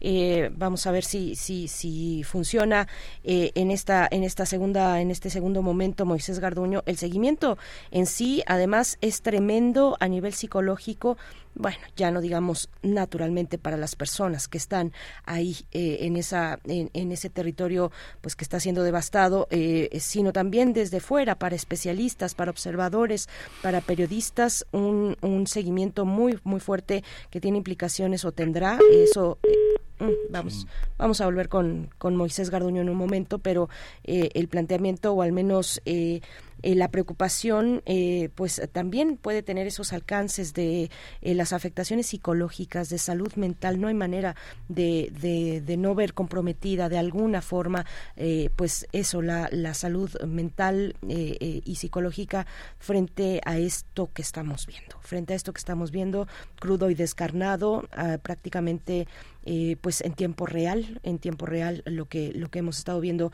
durante ya más de un mes, desde el 7 de octubre y hasta la fecha, eh, un mes con, con nueve días eh, en, en ese en, ese en ese mm, lugar. Ya está ya está ya está Moisés Garduño. Moisés nada más hacía este este comentario, si me permites, de, de que el seguimiento es tremendo también a nivel psicológico, no digamos por supuesto para quienes están ahí, sino también para observadores, para académicos como tú, como para especialistas para para periodistas que estamos desde fuera eh, observando y obligados, por supuesto, y con el interés también de observar eh, lo que ocurre a cada momento eh, en Gaza, donde se pierden tantas vidas. Bueno, eso como comentario, pero mm, te pregunto también, sabemos que las hostilidades se han suscitado también en Cisjordania, no solamente en Franja de Gaza, que nos puedas comentar un poco de esta situación. Claro, y haciendo nada más una retroalimentación al comentario, Matt Silver, un médico noruego que ha sido muy famoso por haber trabajado en Gaza desde hace muchos años, lo que nos dice es que eh, él, como médico, con la ética que implica su trabajo de años, pues sí ha llamado a ver al mundo que los hospitales siguen siendo y seguirán siendo templos de protección a lo largo de la historia. Que aunque hubiera cuarteles generales, que no ha habido, rehenes, que tampoco ha habido, el hospital debe de, ser un, centro de protección para los civiles y debe de respetarse en términos de guerra. Y esto es parte del, carácter psicológico, del seguimiento, de que llega un momento de desesperación en donde los eh, profesionales de la salud en realidad están como ya no saben qué hacer en el sentido de la traba que tiene la comunidad internacional al momento de no sacar ni una sola resolución para hacer un cese al fuego ya no digamos una ruta de paz. Y eso también se está llevando a cabo lamentablemente en Cisjordania. Es un poco la pregunta que nos hace Berenice. Cisjordania, en Cisjordania también hay túneles, pero lo que, a diferencia de lo que tenemos en Gaza, lo que tenemos en Cisjordania es una alta politización por parte de estudiantes universitarios, profesores, mismos que han sido arrestados en las últimas semanas, a la par de la emergencia de nuevos grupos que en algunos otros momentos ya los hemos comentado, como los de la Guarida del León o los batallones de Alcuts o de Balata, que están conformados por jóvenes de la generación Z. Y estos jóvenes se debaten en un dilema, por un lado, seguir las instrucciones del gobierno de la Autoridad Nacional Palestina, que es un gobierno que incluso ha limitado las manifestaciones sociales dentro de Cisjordania, ha trabajado con las fuerzas de seguridad israelí para controlar la seguridad, o desobedecer estas órdenes y estas instrucciones de su gobierno y unirse a las filas de la de la resistencia, como se llama, junto con Hamas, que también tiene una una muy fuerte presencia en, en Cisjordania. Para que nos demos una idea de lo que pasa en Cisjordania, aproximadamente hay como unos 15 o 20 grupos armados dentro de Cisjordania, esperando también algún tipo de decisión estratégica. Y en Gaza hay por lo menos unos 40 grupos, entre grupos islamistas, grupos seculares y grupos, digamos, eh, pues mixtos, que responden a intereses iraníes, por ejemplo, donde jamás es el más fuerte y es el que lleva la batuta por la antigüedad y por todos los años y la experiencia que tiene de construir todos esos túneles desde los años 80 hasta la fecha. Entonces, eh, claro, lo que pasa en Gaza se conecta con lo que pasa en Cisjordania y cada vez más estamos viendo cómo la violencia sube, sube en Cisjordania ante la inmovilidad y el dilema que tiene la Autoridad Nacional Palestina. Esta, también esta visión, este, Moisés, ¿cómo, cómo observarla desde las propias comunidades de personas eh, eh, árabes y judías de, en el extranjero, las personas judías e israelíes en el extranjero, los grandes movimientos de negocios israelíes y judíos en el extranjero, cómo, cómo establecer esta diferenciación tan dolorosa y tan y de, tanta de tanta decisión comunitaria cómo entenderlo y cómo lo, cómo lo observas. Es muy observable en, en, qué espacios, en la prensa, en, en, los pronunciamientos de organizaciones eh, empresariales, civiles. ¿Cómo lo ves tú? Eso es una, una pregunta también fundamental, eh, Miguel Ángel, porque en diferentes partes donde la comunidad judía también se ha manifestado, Nueva York, eh, Londres, Washington, en algunas capitales, eh, otras capitales europeas, y han salido eh, enormes movimientos, fuertes movimientos con el eslogan No en mi nombre. Eh, algunos son empresarios judíos que no necesariamente apoyan al Estado de Israel y esto este tipo de, manifestaciones en realidad son muy importantes para combatir el famoso mantra del antisemitismo no este la crítica al Estado de Israel debe de ser una crítica como a cualquier otro Estado en el, en el sistema internacional. El problema es que una parte de la Hasbara israelí ha tratado de hacer de la crítica del Estado de Israel un síntoma y una evidencia de antisemitismo y en algunos países el antisemitismo es delito. Entonces, eh, lo que sí, eh, este tipo de manifestaciones de población judía anti-israelí y antisionista en algunos casos nos muestra es que este mito de antisionismo igual a antisemitismo es erróneo. Eso es por una parte es muy importante. Y de, y de hecho, el hecho de que haya muchas personas de origen judío diciendo no en mi nombre, no eh, el bombardeo de Israel no no representa a los judíos de esta parte del mundo, ¿no? Eso evidentemente es, algo muy importante para la búsqueda de la paz. Ahora, también hay el otro lado, también hay empresarios altamente involucrados, sobre todo en el área de la seguridad, dentro de Estados Unidos y de otros países europeos. No necesariamente tienen que ser judíos, pero algunos lo son, pero lo importante es que son pro-sionistas y pro-israelíes. Eso es una cosa importante. Y tienen enormes negocios en el complejo de seguridad militar, que en estos momentos está sumamente contento por todo lo que está pasando tanto en Ucrania como ahora en Gaza. Para darnos un ejemplo, la eh, empresas norteamericanas han ahora enfatizado que en este mes que llevamos de, de lamentable guerra, las utilidades han subido en un porcentaje general un 10% en el complejo militar industrial, solamente en cinco semanas que tenemos de, de, guerra ahora en Gaza. Más los eh, recursos extraordinarios que pide Biden para Ucrania y para Israel, que suman aproximadamente 100 mil millones de dólares, eso nos puede dar una idea de cómo este tipo de empresarios inmersos en estas redes del complejo militar industrial, están llevando mucho dinero y están probando nuevo armamento, sobre todo en calidad de drones, que son los que están llevando una buena parte del conflicto en estos momentos, y eh, las compañías de mercenarios, que también se han documentado, eh, sobre todo en Gaza y también en Ucrania, en la parte del Donbass, pero ahora al lado del ejército israelí. ¿no? El periódico El Mundo sacó un reportaje muy interesante sobre mercenarios españoles. Y también no hay que olvidar eh, la parte del sionismo que impulsan personajes eh, cristianos evangélicos, que son una élite muy interesante, muy importante de estudiar en Estados Unidos, pero que poco a poco se empieza a visibilizar en América Latina, particularmente en Brasil, donde han tenido una emergencia muy grande y que se han visto relacionados con las políticas pro Bolsonaro.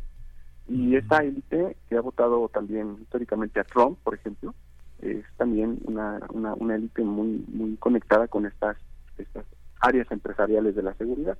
Que eso explica a grandes rasgos el interés de estas empresas por la guerra, pero hay otros, ¿no? El interés por los medios de comunicación, este, lo que tiene que ver también con otro tipo de negocios que son los que atacan el boicot del BDS, este, también hay mucho capital pro-israelí, y eso explica también a grandes, a grandes rasgos el silencio de mucha gente ante lo que pasa en, en este conflicto, ¿no? Esa es más o menos la perspectiva de tres ángulos distintos, judíos anti-israelíes, judíos pro-israelíes y eh, cristianos evangélicos pro-israelíes. Eso eso explica el fervor sionista que vemos que vemos hoy eh, Moisés Garduño cómo cómo hemos llegado a que en la cúpula del gobierno de Israel eh, pues de pronto se instalaran facciones ultraconservadoras sionistas en torno a Benjamín Netanyahu eh, en la Knesset eh, y contigo contigo aquí hemos visto en años anteriores que en un momento fueron y durante tiempo y corrígeme si no pero que fueron grupos pues prácticamente marginales pero que logran logran posicionarse de, de esta manera y bueno tener un gran poder como lo vemos ahora. Sí, yo con colegas judíos de aquí de la de la UNAM, de mi facultad, he platicado un par de veces y hemos llegado a la conclusión de que las personas que en algún momento han estado en contra de la paz, aquellas personas que asesinaron a Isaac Rabin cuando le dio la mano a Yasser Arafat con Bill Clinton al centro, esas personas hoy en día están en el poder. Porque también la política de Benjamin Netanyahu en los últimos años se ha encargado de derechizar a la sociedad israelí, a la opinión pública israelí, y también de eh, generar un discurso eh, sumamente eh, extremista, supremacista, con esta famosa idea de, del Estado judío, la ley de nacionalidad, que fue algo que junto con la reforma judicial ha lastimado muchísimo la, al sector progresista israelí, que siempre ha clamado por la coexistencia entre palestinos y israelíes, que ahora está muy, muy diezmado, muy lastimado. Por ejemplo, partidos de izquierda están este, muy, muy lastimados, el laborismo también está muy, muy, muy diezmado. Y esta erosión de los partidos de izquierda, este, MED, por ejemplo, también ha ido de manera proporcional al aumento de partidos y a la emergencia de partidos de derecha, que como en otras partes del mundo, como el auge de la derecha en Europa, el auge de la derecha en América Latina, se basan en este tipo de postulados populistas, demagógicos, anti-inmigrantes, eh, para envalentonar una política que supuestamente culpa de todos los problemas del país al otro, al otro entre comillas, haciendo alusión a esa otra edad que no representa ni identidad nacional, ni identidad étnico-cultural, y en este caso de Israel, pues el palestino. Y si no es el palestino, entonces es Irán, que esos son los dos, digamos, las dos figuras que, ha utilizado la derecha para tener una política de miedo de psicológico en la población israelí y decirles que si no nos armamos, que si no tenemos una política militarista, securitaria, entonces el destino del Estado de Israel está en peligro. Y al estar en peligro el Estado, estamos en peligro todos, ¿no? Y es un, un problema que ha ido suscitándose, pero que no es específico de Israel, esto ha, lamentablemente ha ocurrido en muchas partes del mundo, con Trump, insisto, pero bueno, esto en Israel se ha eh, ejecutado de una manera muy extremista, con estos políticos llamando, como lo hemos visto, con este el Yahoo, por ejemplo, al clamar por el envío de una bomba nuclear a Gaza como una de las opciones que tiene para resolver esta crisis, ¿no? lo cual me parece no solo inverosímil, surrealista, sino inhumano el hecho de, generar ese tipo de propuestas y vienen de este gobierno y de esta sede. ¿no? Eso para darnos un ejemplo de cómo esta, esta derechización de la política israelí ha tenido graves consecuencias. Sí, pues Moisés eh, Garduño, en, en, en, cuanto a la posición de América Latina, no sé, me parece como muy, muy visible una reorganización eh, distinta de la, de la opinión pública de lo que pasa en Estados Unidos y en Europa y sobre todo porque han proliferado cada vez más entre nosotros los discursos anticoloniales y, eh, y los discursos decoloniales, ¿no? que ha sido como una perspectiva que en el seno de nuestra universidad y de muchas universidades latinoamericanas se ha dado de una manera muy intensa. ¿Tú cómo, cómo observas este reposicionamiento de las ciencias sociales para observar eh, eh, conflictos como este? ¿Hay un reposicionamiento epistemológico? ¿Hay una, hay una visión que cambie esos puntos de vista? ¿Que, que los vea desde otra opción? Sí, sí, eh, ha habido un aumento de, de, las perspectivas anticoloniales y, y, decoloniales para abarcar y para estudiar el llamado conflicto árabe-israelí sobre todo porque consideran que lo que está pasando en Israel, sobre todo el profesor Enrique Dussel que acaba de morir, era una de las principales figuras que defendía esta tesis, eh, Israel es para Dussel, o así lo consideraba en sus textos, una representación de la modernidad colonial este, occidental en Medio Oriente.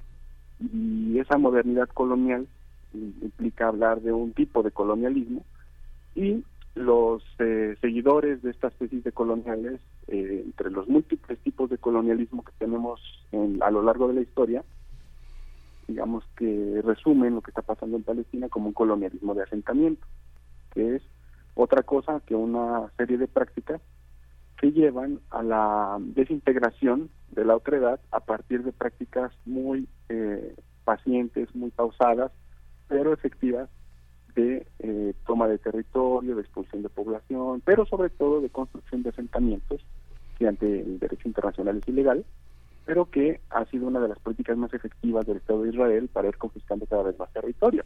Esto se puede ver en el número de aproximadamente 800 mil colonos que ya tenemos desde que empezó el conflicto y que ahora tenemos como uno de los grandes problemas precisamente para construir una solución de dos estados. ¿no? ¿Cómo, cómo movemos 800 mil personas que además están atravesadas por el muro, que también es ilegal ante la opinión consultiva de la Corte Penal Internacional, de la Corte Internacional de Justicia, o como por ejemplo hacemos con los servicios de agua, de electricidad, que muchas veces son para algunos, que tienen ciertos precios, cierto suministro, mientras para otros es totalmente negado o más caro.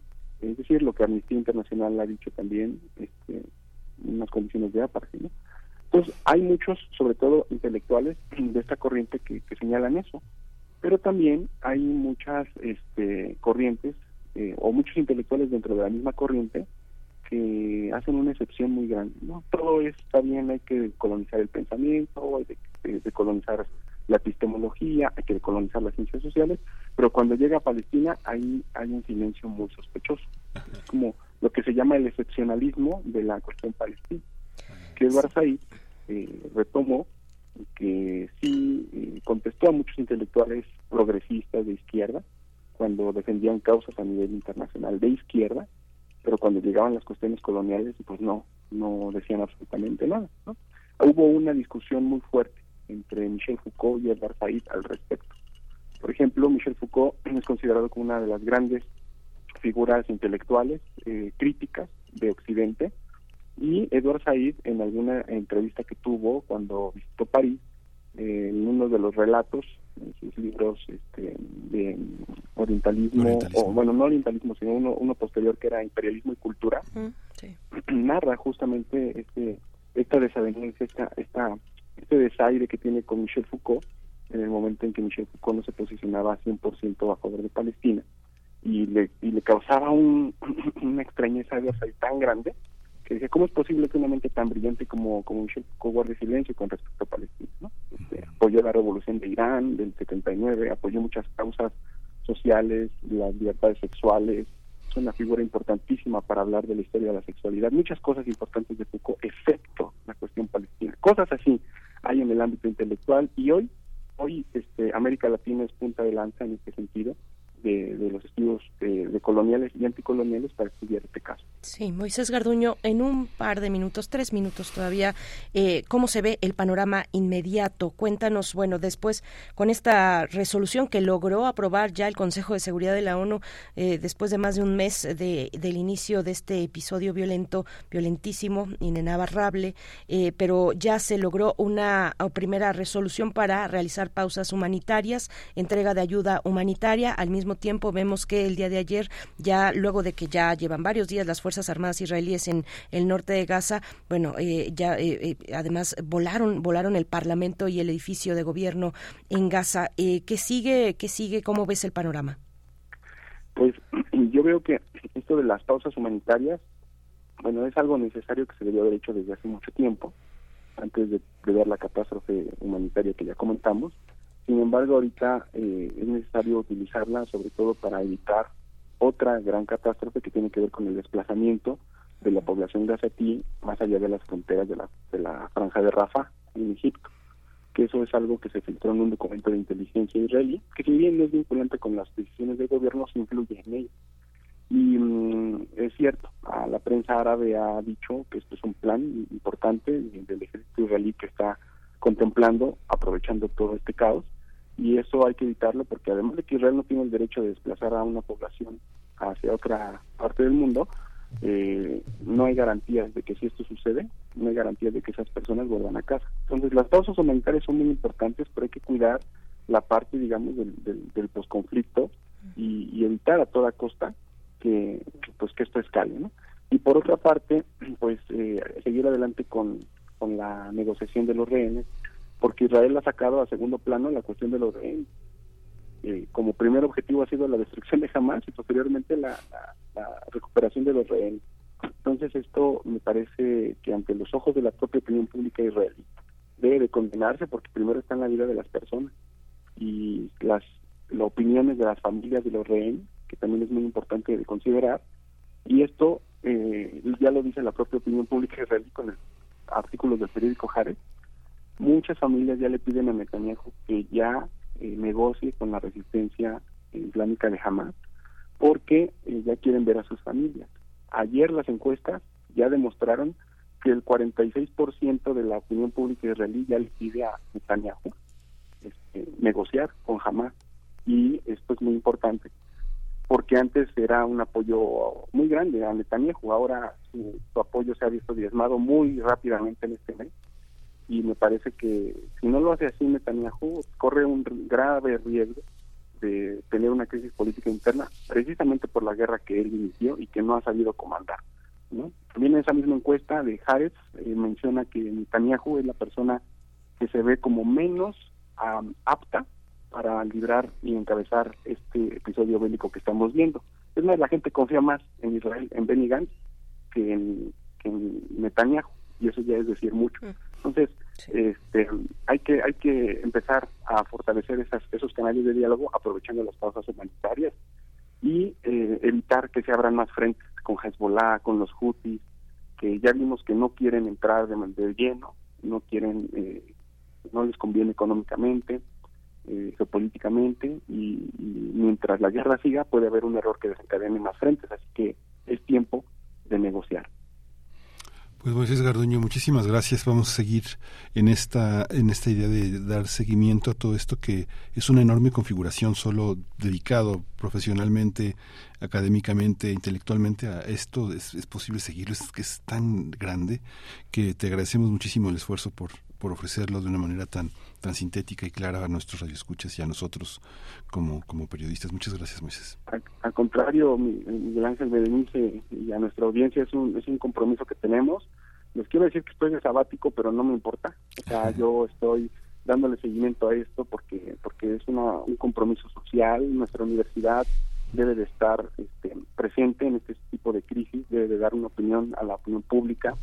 Estoy ahorita en el Colegio de México de visitar una institución que quiero mucho, soy egresado también de ahí, estoy dando un espacio para hacer una investigación, pero vamos a ofrecer una serie de actividades. Con Claxo, por ejemplo, el lunes 20 tenemos una actividad, aprovecho rapidísimo para invitar a nuestros radioescuchas a seguir eh, la transmisión por el canal del Taller de Estudios de Medio Oriente, que es nuestro depositario de proyectos Papil y Papine en, en la Facultad de Ciencias Políticas, en colaboración con el Colmex, con Claxo y con, con colegas académicos de universidades argentinas. Vijay Prashad, por ejemplo, el de la India va a estar ahí, eh, Silvana Rabinovich del Instituto de Filológicas, entre otros colegas que nos van a acompañar. Así que están totalmente invitados para darle seguimiento a esta crisis, que es un punto de inflexión histórico y que, que hay que dar una opinión.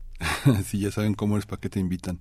Decía Roland Barthes de André Gis en Mitologías, decía, el intelectual no, no, no está de vacaciones, solo cambia de actividad. Muchas gracias, Moisés Garduño.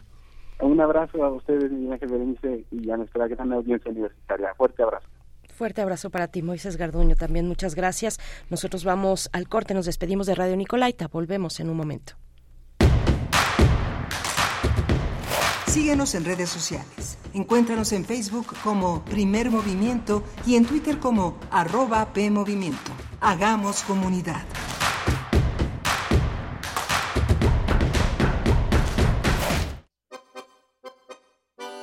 Ida Vitale, poeta uruguaya, 2023, 100 años de su nacimiento. Pocos poetas siguen vivos a los 100 años, y no nos referimos solo a su poesía. Ida Vitale es una creadora en activo. Hace un año vino a la Feria de Monterrey a ofrecer una conferencia y estuvo en su homenaje en la Ciudad de México. Fue a España en 2019 a recibir el Premio Cervantes 2018. Antes, también en 2018, la Feria del Libro de Guadalajara le había otorgado el Premio Phil de Literatura en Lenguas Romances. Ida Vitale, 96.1 FM. Radio UNAM, Experiencia Sonora.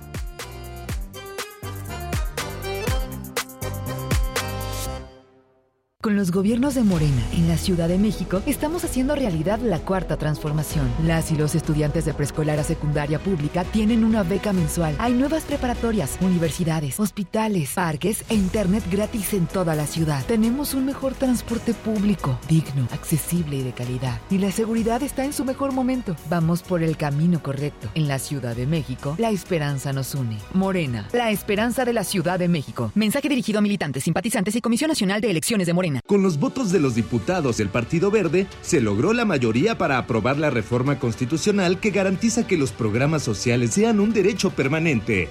Y año tras año los diputados del Verde votan para otorgar recursos para la pensión universal de adultos mayores, el apoyo económico del programa Jóvenes Construyendo el Futuro, las becas bienestar para todas las familias con hijos en educación básica y la beca universal para estudiantes de preparatoria. La 4T también es verde, Partido Verde Ciudad de México. Es muy tedioso hacer siempre lo mismo. No dejes que el aburrimiento apague tu imaginación. Escucha Escaparate 961 con los eventos culturales del momento. Viernes a las 15:15 horas por Radio UNAM. Entretenimiento y cultura. Radio UNAM. Experiencia sonora.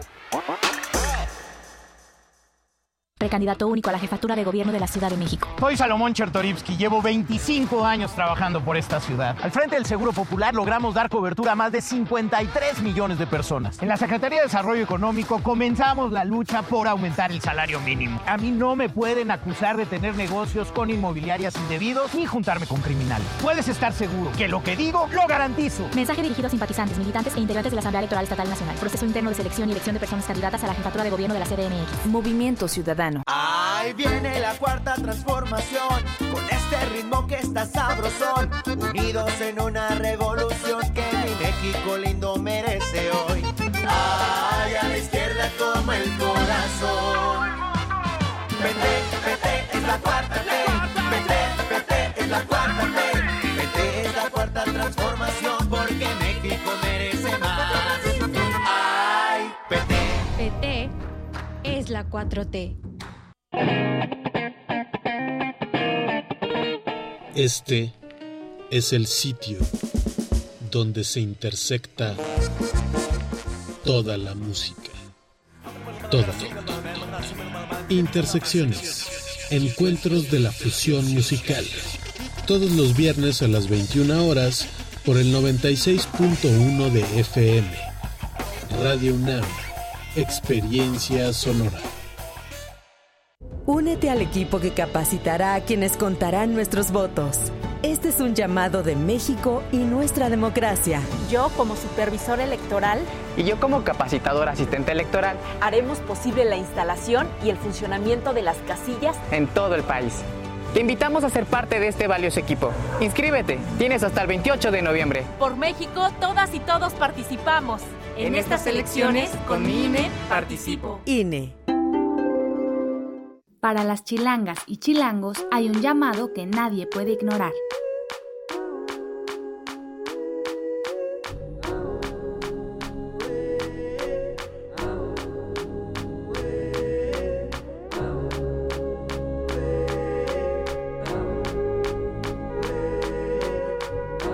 La democracia nos llama.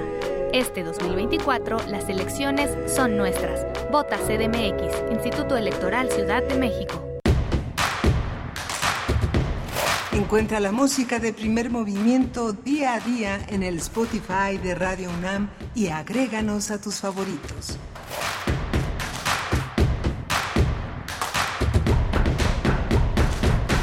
Hola, buenos días. Ya son las 9 de la mañana con 6 minutos en este jueves 16 de noviembre. Estamos aquí en primer movimiento en Radio UNAM, en Adolfo Prieto 133, en la Colonia del Valle. Primer movimiento en Facebook. Movimiento en X. Estamos eh, eh, en la cabina de esta emisora, Rodrigo Aguilar al frente de la producción ejecutiva, Andrés Ramírez en el control técnico de la cabina y mi compañera Berenice Camacho en la conducción. Querida Berenice, buenos días. Seguimos adelante, Miguel Ángel Quemain, nueve con seis minutos. Gracias, buenos días, bienvenidos, bienvenidas, gracias por, por estar en esta mañana. Los que desde temprano sintonizan y los que se van sumando a lo largo de la mañana de este jueves 16 de noviembre. Vamos a tener la poesía necesaria y viene el doctor Alberto Betancourt. Hoy es jueves de Mundos Posibles en la mesa del día para dar seguimiento a una tercera parte esta manera en la que ha titulado el doctor Alberto Betancourt para, para abordar, para el abordaje de tantas y tantas aristas que tiene la cuestión en Medio Oriente. El olor a pan y la luna de franela, la destrucción del barrio más hermoso de Gaza, es el tema que hoy nos propone el doctor Alberto Betancourt, doctor en historia, profesor de la Facultad de Filosofía y Letras de la UNAM.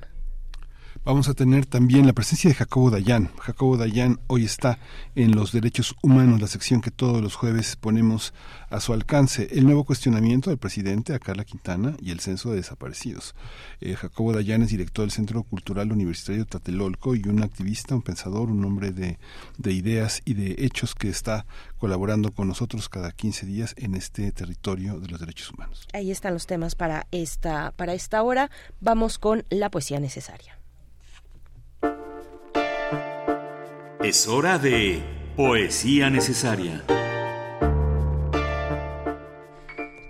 Bien, pues eh, una, una buena noticia. Enhorabuena a Mónica Lavín, referente de la narrativa mexicana, destacada cuentista, autora de novela, y también a Mario Borges con una eh, propuesta, una, una trayectoria desde, desde la poesía sólida, importante, interesante en nuestro país, porque ambos han resultado ganadores del Premio Nacional de Letras de Sinaloa 2023. Eh, el 5 de diciembre tendrá lugar la ceremonia de entrega de este galardón que otorga el gobierno de Sinaloa a través del Instituto Sinaloense de Cultura en el marco de la Feria del Libro de los Mochis 2023. Así es que, bueno, nos llena de felicidad eh, dar, dar eh, así nuestro reconocimiento a tanto a Mónica Lavín como a Mario Bojorques. De este último les voy a compartir un poema, Casida de la Angustia, que bueno vendrá también eh, después con una propuesta musical de los Talking Heads, Casida de la Angustia. Uno. Un ácido durazno, una escaldada lengua de durazno, un picante y ardiente y amargo y picante durazno en la escaldada lengua. Oh tristes, eso es la angustia.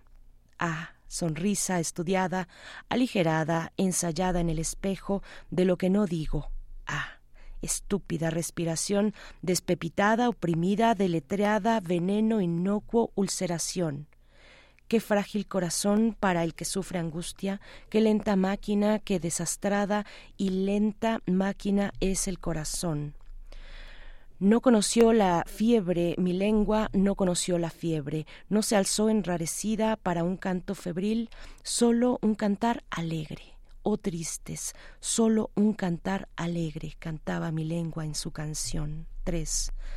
Este veneno ya estaba en mí, en mi sangre, antes de mí. Mi sangre ardió antes de mí, mi sangre envenenaba a otros, mi padre y su padre y sus abuelos, todos heridos hasta el principio primordial, todos ardían como yo, todos arden conmigo. 4. Pero el veneno escalda la lengua más feliz. Oh tristes, hablo de mí, solo de mí.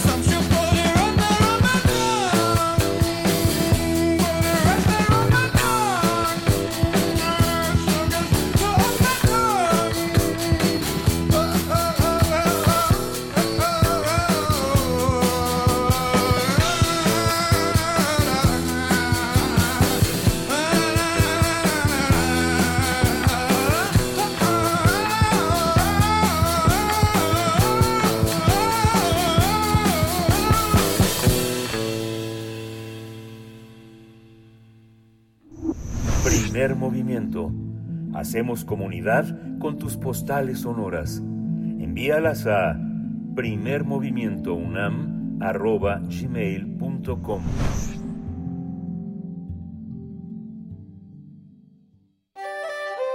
Mundos posibles. Hoy es jueves de Mundos Posibles y a lo largo de esta semana recordábamos muchísimo el trabajo de Alberto Betancourt a lo largo de, todo este tiempo, anticipando muchas de las cosas que han sucedido entre nosotros. Y hoy el tema que Alberto Betancourt ha elegido para, para hablar es el olor a pan y la luna de franela, la destrucción del barrio más hermoso de Gaza, una, una tercera una tercera entrega que ha venido realizando el doctor Alberto Betancourt a lo largo de este octubre y noviembre que, están entre nosotros. Alberto Betancourt, buenos días. Miguel Ángel, Berenice, amigos de la comunidad de Radio UNAM, qué gusto poder saludarlos el día de hoy. Querido Alberto, bienvenido como siempre. Buenos días. Buenos días, muchas gracias. Em, hemos mencionado en las sesiones anteriores, obviamente profundamente conmovidos por lo que está ocurriendo, la condena que hizo la Secretaría de Relaciones Exteriores a los actos terroristas cometidos por Hamas, la reiteración de esa condena por parte del presidente de la República, Andrés Manuel López Obrador. Hemos mencionado incluso el caso de distintos actores políticos que se han sumado a esa condena. Ha sido el caso, por ejemplo, de la coordinadora de la Defensa para Transformación, la doctora Claudia Sheinbaum Pardo. Y hoy quisiera agregar un actor político del que hablamos la semana pasada y del que estábamos platicando fuera del aire, el Ejército Zapatista y Liberación Nacional, que también ha manifestado una postura que a mí me pareció muy sensata de solidaridad con el pueblo de Israel de solidaridad, desde luego. Esa solidaridad con el pueblo de Israel no, no está desvinculada de la solidaridad profunda, fraterna con el pueblo de Palestina y pues la posición de que es necesario desmantelar el odio y buscar la manera, por supuesto, muy ardua, muy difícil, todo un reto, diría yo, incluso solamente para calificar el tamaño de la envergadura de ese desafío, pues diría yo, un reto bíblico de desmantelar el odio y construir la paz. Y hoy quisiera yo, Miguel Ángel y Berenice, evocar aquí con mucho cariño al doctor Enrique Duce, le escuchaba que hace un momento nuestro colega, amigo muy apreciado, Moisés Garduño, lo mencionaba también en su intervención. Yo quiero hoy dedicar un pensamiento cariñoso a Enrique Dussel, quien dirigió la tesis de doctorado de Silvana Rabinovich investigadora del Instituto de Investigaciones Filosóficas, una tesis sobre Immanuel Levinas. Y Enrique Dussel sitúa a Silvana Rabinovich como una pensadora ubicada en la línea de pensamiento crítico judío a la que pertenecen Walter Benjamin, buena parte de la escuela de Frankfurt, Martin Buber, Hermann Cohen, Emmanuel Levinas, cuyas escuelas abordan, voy a citar la introducción que hace Enrique Dussel al libro La Biblia y el Dron, de Silvana Rabinovich, dice que esta corriente del pensamiento crítico judío aborda temas urticantes que levantan pasión y represalias del sionismo más ortodoxo. Y ocurre así por situarse, terminó la cita, por situarse como los profetas de Israel, vuelvo a citar, al lado de los pobres del sistema político y desde el lugar hermenéutico que permite hacer la crítica de las patologías del Estado. De hecho, Enrique Dussel dice en su Política de Liberación, Historia Mundial y Crítica que situarse en esa posición implica emprender la crítica de todo el sistema de las categorías de la filosofía burguesa y constituye desde luego un lugar peligroso porque muchos profetas fueron perseguidos por su crítica a los pecados de Israel. Pero Enrique Dussel en esta introducción a la Biblia y el dron de Silvana Rabinovich dice que se trata de una actitud muy importante y necesaria porque se trata de una perspectiva que nos hace recordar la posibilidad real de la convivencia pacífica, amorosa, fraterna entre las diversas culturas, las diversas religiones y los seres humanos más allá de sus religiones. La posibilidad de la convivencia entre judíos, cristianos y musulmanes y la posibilidad de la resurrección de esta convivencia cooperativa de la que habla Silvana Rabinovich, basada en la política poética del diálogo heterónomo, ese espíritu de los objetores de conciencia del movimiento Shministim, los objetores de conciencia. En ese contexto yo quisiera evocar aquí una crónica publicada en el periódico El País, eh, de la cual obtengo los, el siguiente relato. el viernes 6 de octubre, Maos Inon, se reunió con sus padres Jacobí de 78 años y Vila de 76 años. Al terminar el Sukkot, sus papás insistieron en regresar al kibbutz Netiv Hazara. Ya saben, ¿no? Termina la reunión familiar y los hijos le dicen a los papás ya grandes, quédense aquí, no, no se vayan hoy en la noche, ¿para qué se regresan en la carretera? ¿Para qué viajan de noche? Los papás insistieron. Regresaron a su kibutz. Y al día siguiente, el día sábado, al leer las noticias de la infiltración, eh, el hijo de quien estamos hablando ahora eh, decide hablarle a sus padres. Eh, estamos hablando de Maos y Non.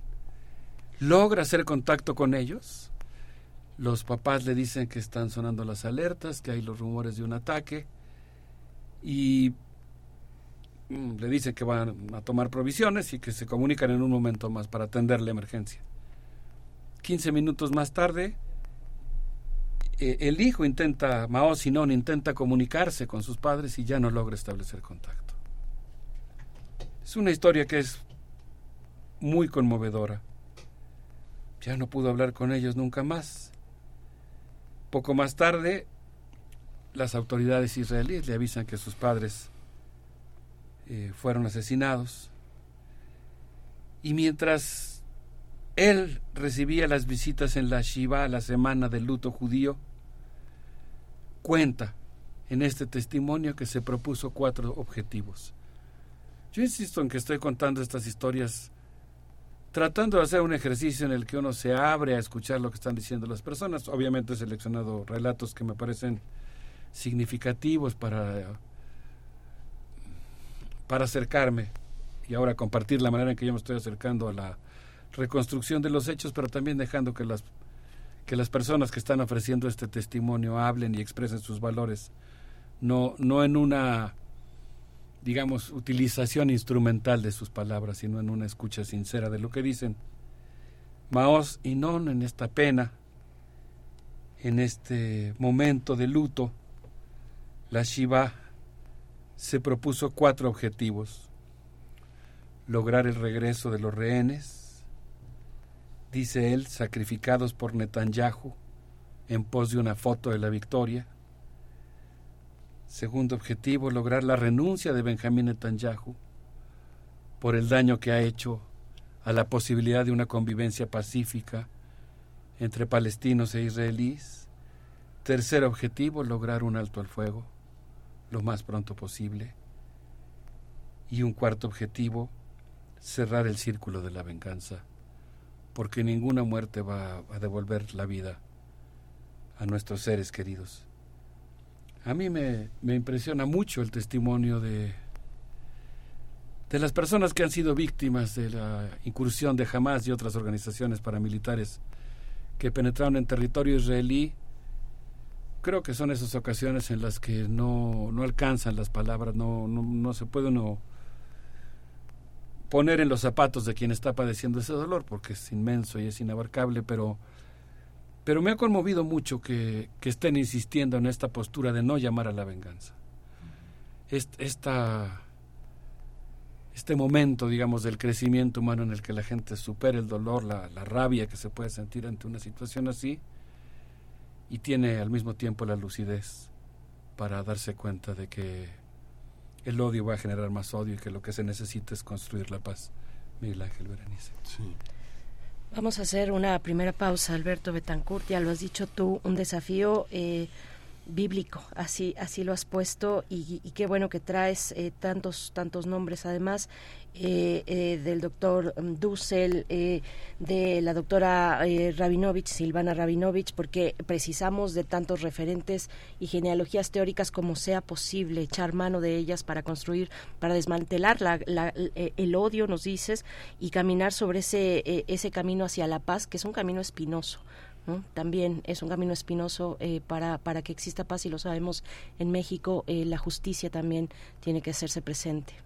Ay, sí, estado escuchando el programa desde temprano y desde luego, pues creo que dentro del inmenso dolor que no se puede apaciguar, conforta, ¿no? El acompañarnos, el abrazarnos, el crear conciencia, el hacer comunidad, el tejer redes solidarias.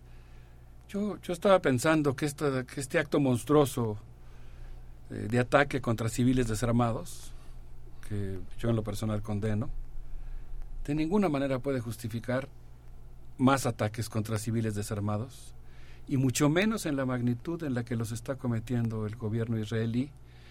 Y hoy quisiera yo compartir, aunque sea un flash, así un, un boceto, una instantánea, del testimonio recogido por Alice Cody, una reportera de la BBC, sobre la destrucción del barrio más hermoso de Gaza.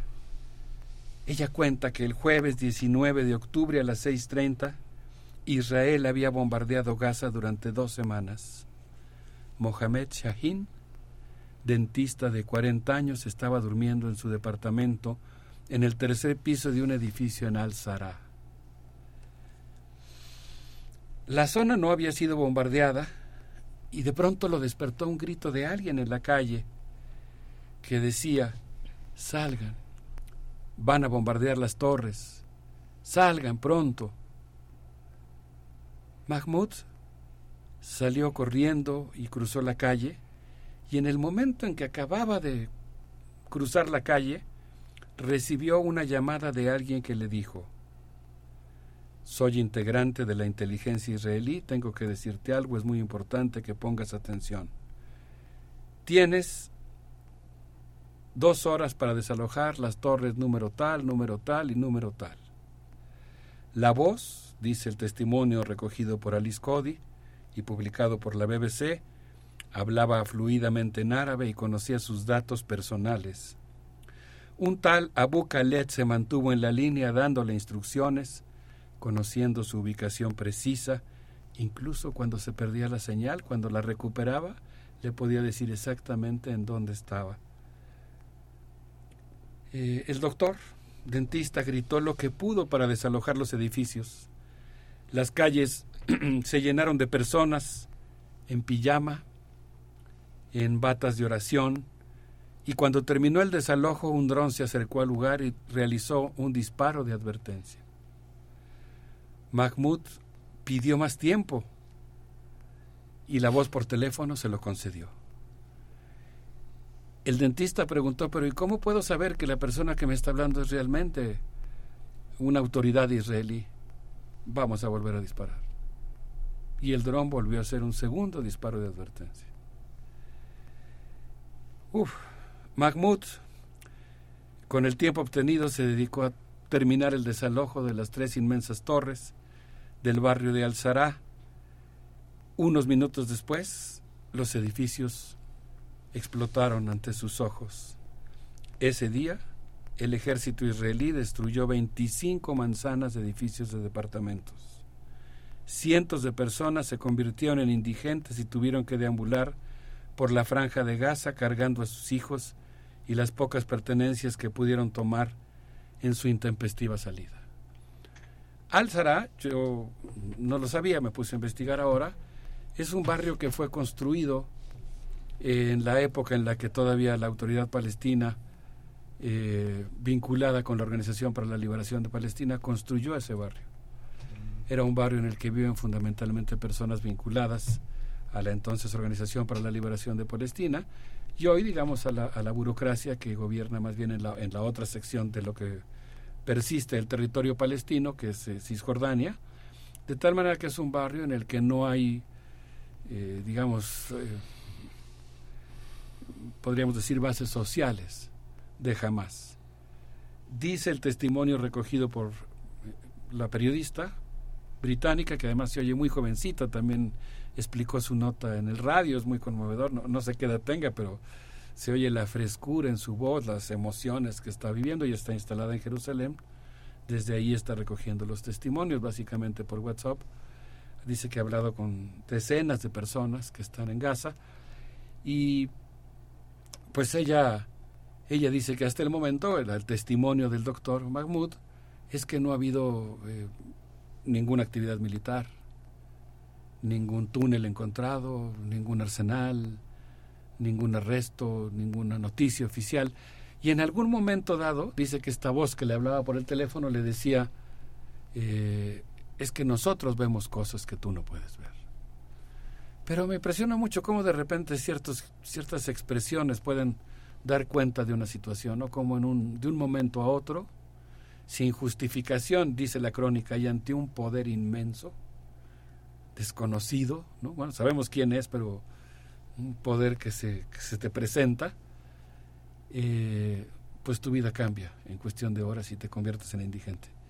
Eh, me impresionó mucho y pienso que de ninguna manera los horrores cometidos de los que yo mencionaba, eh, padecidos por muchas personas civiles inocentes que estaban en las cercanías de Gaza, puede justificar ahora los horrores cometidos en contra de la población que vive que vive ahí y que son civiles y que están desarmados. Berenice Miguel Qué, digo, qué relato. Finalmente son esas, esas pequeñas historias de la vida cotidiana que están construyendo algunos de los corresponsales que a, tientas se asoman a un universo que no terminan por, por conocer por completo, ¿no?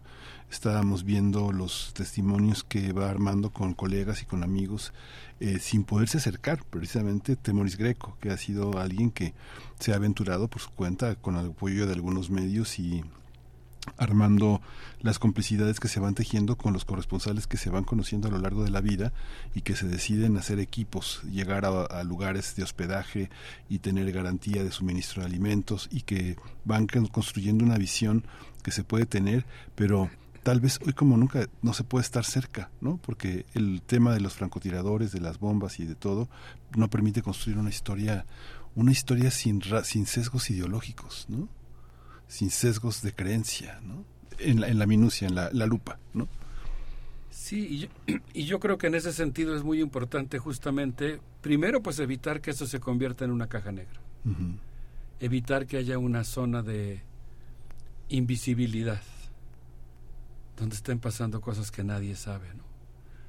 Yo creo que ahí el relato periodístico, la presencia, la mirada del mundo, la compañía del mundo eh, presenciando lo que ocurre, ¿no? informándose de lo que ocurre, es vital, es muy importante.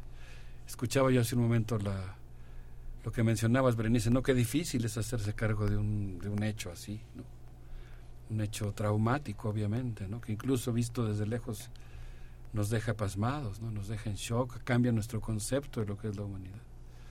Pero creo que justamente en ese contexto tan, tan difícil, es muy meritorio el esfuerzo de los periodistas que están haciendo el esfuerzo de mantenerse ahí, de cumplir con su trabajo, de estar informando lo que ocurre. Y creo que también el esfuerzo que hacemos entre todos, ¿no? Afortunadamente yo creo que hay una gran corriente, ¿no? Que, que, no, no, es, no es menor, no es minoritaria, que es masiva, que está también pues haciéndose cargo de lo que pasa, asimilándolo, impidiendo cerrar los ojos, eh, asumiendo responsabilidades y haciendo lo que podemos. Yo creo que eso es muy importante también. Eh, pues darnos cuenta, despertar, digamos, no darnos tomar conciencia del poder que tenemos, que lo tenemos dormido, está está adormecido la mayor parte del tiempo, ¿no? de nuestras vidas, pero en realidad yo creo que la, las manifestaciones de la sociedad civil pueden ser fundamentales para, para parar esa guerra, para frenar ese, esa masacre. Por supuesto. Vamos a volver en un momento más hacia la última parte de este relato. Doctor Alberto Betancourt, eh, hacemos una pausa. Quisiera proponerles que escuchemos a un músico israelí, Avi Avital, con esto que se llama Busimis.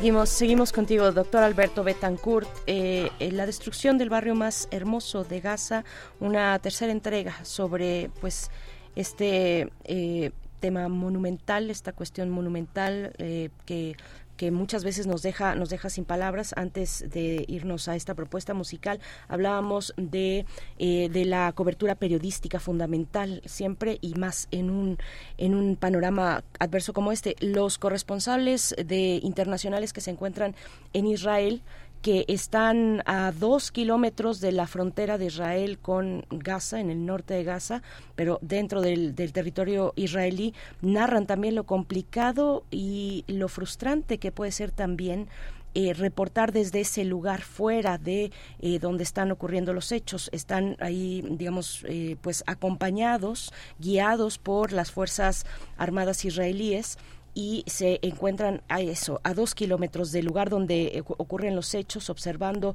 a lo lejos, pues cómo se levantan estas estas columnas de, de polvo después de los bombardeos en, en Gaza, particularmente pues en el norte de Gaza, como sabemos, y bueno va siendo parte de lo que de lo que ocurre a nivel de eh, de la cobertura y de las narrativas mediáticas también. Sí, y de la formación de consensos, de corrientes de opinión pública de educación sentimental, de organización de las pasiones. Yo creo que aquí muy bien, muy bien dices, Berenice, pues los, lo mencionaba también Miguel Ángel, los, los relatos a final de cuentas pues van siendo formas de ir haciéndonos cargo de lo que ocurre, de describir los acontecimientos y le van dando un sentido, van, van dándoles una carga, ¿no? un, contenido, una, un contenido semántico. Y yo por eso pienso que es muy importante que, que los medios produzcan relatos o produzcamos relatos que estén destinados abiertamente al desmantelamiento del odio. No, no a producir una manera de contar las cosas que refuerce los estereotipos, que refuerce la imprecisión terminológica, ¿no? que confunda entre un conjunto con otro, ¿no? entre el sionismo y la ultraderecha, o el gobierno israelí y la sociedad israelí o el pueblo israelí o un conjunto muchísimo más amplio y más heterogéneo como serían los judíos. Mm. Y lo mismo pues con Hamas o con una organización de corte paramilitar o el pueblo palestino o la cultura árabe, ¿no? que, que pertenecen a conjuntos distintos.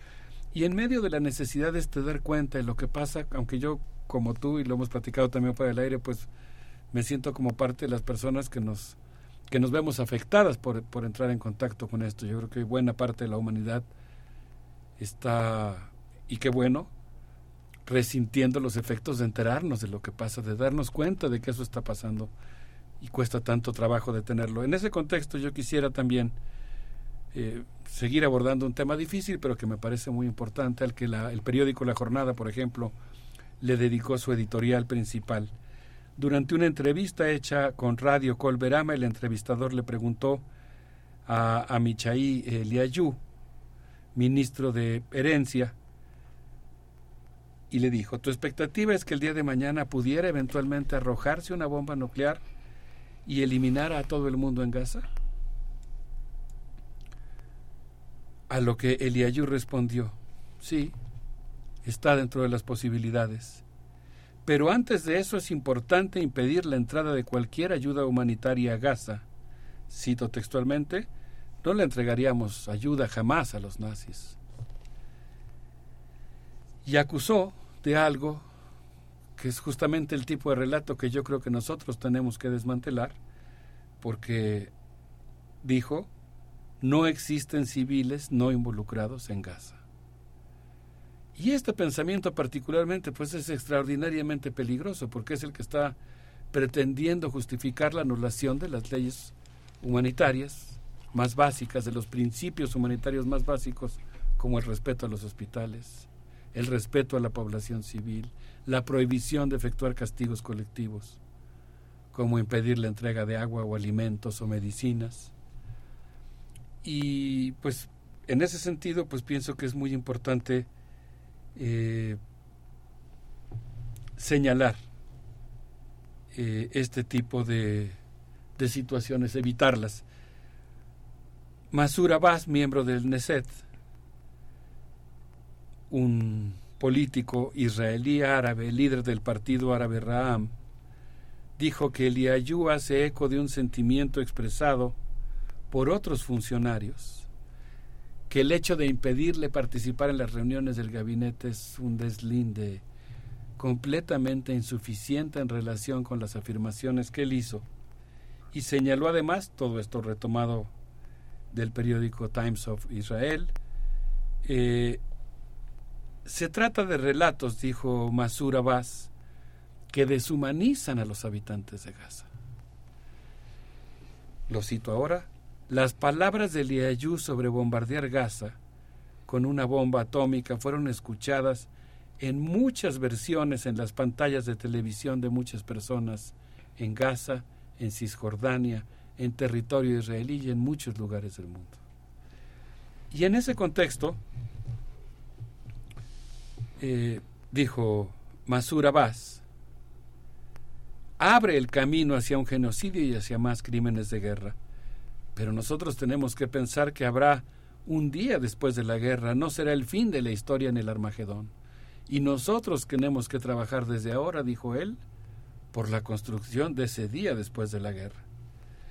Y en ese contexto, pues evidentemente se tiene que pensar en la reconciliación, en que en algún momento se tendrá que empezar a pensar en una reconciliación. Debo decir que me asomé a la página de el Boletín de los Científicos Atómicos y afortunadamente eh, hay una descripción de la declaración eh, que acabo de mencionar del funcionario del gobierno israelí, pero no hay por el momento algo que, al menos en la profusión de las notas o en el contenido de las notas, pudiera hacer pensar en una eh, en un eventual cumplimiento de una cosa tan terrible como la que acabo yo de mencionar, siempre con el pudor que da hablar de temas tan terribles, pero al mismo tiempo pues con la obligación, creo yo, como dice eh, Abbas, que acabo de citar, con la obligación de, de, contribuir a desmantelarlo. Berenice Miguel. Sí, sí eh, Gracias, doctor Alberto Betancourt. Estamos al cierre. Eh, somos muchas las personas, son muchas las personas en el mundo que eh, añoran ver en el panorama esa idea y esa práctica de la reconciliación. Ojalá y cuanto antes mejor, pero bueno, creo que es una de las palabras que se quedan aquí eh, en el aire con esta intervención siempre complicada, siempre delicada, compleja, sensible, pero reconciliación finalmente me gustaría que con eso eh, que eso quedara también entre entre nosotros sí yo creo que es muy importante derrotar a los partidarios de la guerra ¿no? en este momento parece casi imposible el nivel de pasionalidad el avance de las fuerzas de ultraderecha de los de, los relatos que deshumanizan al otro es, es muy grande no es muy intensa pero yo creo que justamente ahí es donde hace falta una propuesta convivencial y yo volvería a insistir sobre todo haciéndonos cargo de la enorme dificultad y el peso. Pienso en la expresión de Bruno Bettelheim, ¿no? El peso de una vida, el peso que se siente. Cuando uno se entera de cosas como estas, ya no digamos cuando le toca vivirla a las personas que están ahí cerca, dentro, ¿no? Se siente el peso de una vida, pero ese peso se aligera cuando, cuando también recuperamos nuestro poder, nuestra responsabilidad. Y yo creo que es un momento muy importante en el que la sociedad civil global despierte despierta y haga oír su voz. A mí me emocionó muchísimo ver los testimonios de la marcha de un millón de personas en Londres, por citar un ejemplo. Esa, esa majestuosidad de una marcha de ese tamaño, pues eh, significa que hay muchas personas en el mundo que no quieren ser cómplices de eso y que alcanzan a ver más allá, ¿no? Más allá de lo, de la, de la, de lo que te puede nublar la rabia o el, el deseo de venganza y son capaces de pensar en una solución convivencial en la que tenemos que trabajar entre todos con nuestras humildes fuerzas, pero si las juntamos puede ser que, el, que los riachuelos se conviertan en un torrente que realmente logre eh, impedir que esto siga ocurriendo. Sí, gracias. Hay varios ejemplos en la historia de ello. Además, eh, gracias. ¿Con qué nos despedimos?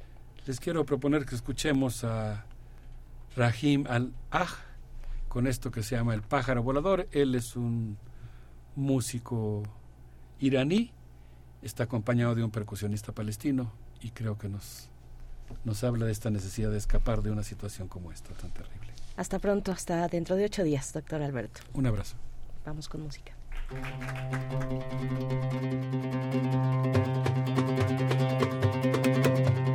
you.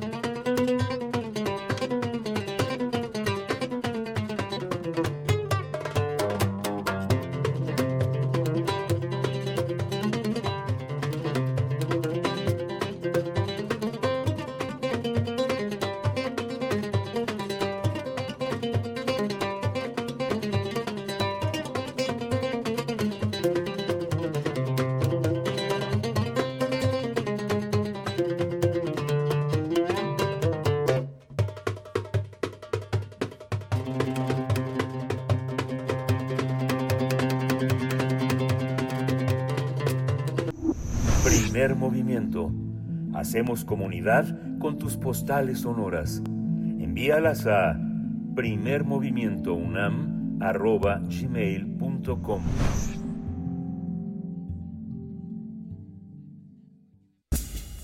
Libertad.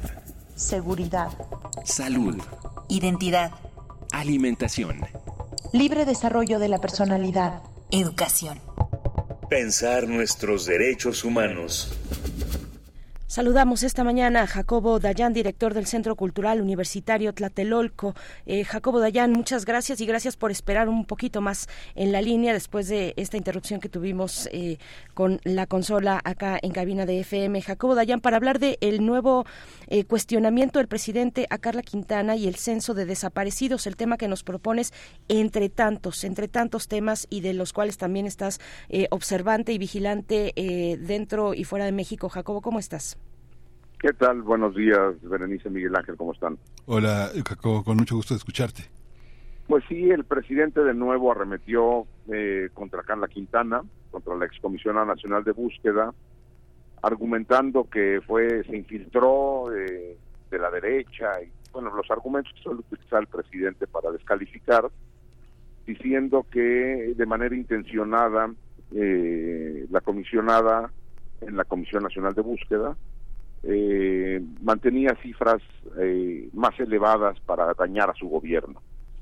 Y creo que es importante que la opinión pública esté enterada de cómo se conforma la información de ese registro, que es público. Eh, la Comisión Nacional de Búsqueda eh, se conforma de, en este sexenio. Lo que veníamos teniendo en sexenios anteriores eran unos registros que aunque eran públicos, eran de muy baja calidad, y lo que se intentó en este gobierno, y hay que reconocer, es tener un censo mucho más creíble, o un censo, un registro mucho más, mucho más creíble, para lo cual se desarrolló una plataforma que recibía información o recibe información de quienes tienen los registros de las personas desaparecidas. Es decir, quien alimenta este registro son las fiscalías, las 32 fiscalías del país y la Fiscalía General de la República, las comisiones de búsqueda estatales, así como familiares de víctimas de desaparecidos. Esos son los insumos que tiene ese registro. La información que está ahí proviene de estas instancias, no es una información generada por la Comisión Nacional de Búsqueda, por lo tanto, lo que el presidente argumenta es completamente falso. Sabemos que ese registro tiene un sobre-registro porque el, eh, el, eh, la base de datos contiene información sobre personas desaparecidas y personas no localizadas. Es importante entender la diferencia. Una, una persona desaparecida es aquella que no se conoce su paradero producto de un delito, es decir, que alguien vio que eh, fue eh, sustraída de su domicilio o llevada en la calle de, un grupo de civiles armados se llevaron a alguien o las fuerzas armadas o la policía se llevó a alguien no aparece bueno ahí hay un delito que hay que tiene testigos. Y una persona no localizada es simplemente una persona que no se conoce su paradero pero no se sabe el motivo. Y de esos, digo, por mencionar algunos ejemplos, una mujer víctima de violencia doméstica que huye de su casa y que no quiere que su pareja se entere dónde está y se va a casa de una amiga, de su prima, de su tía unos días, se reporta la no localización y después de unos días se sabe dónde está porque habla con su mamá, habla con su hermana o lo que sea y entonces se sabe que está ahí muchas veces este tipo de casos ya no se, reporta la, no localización, pero después ya no se reporta que apareció la persona, pero apareció no porque la encontró el Estado, apareció por sus propios medios.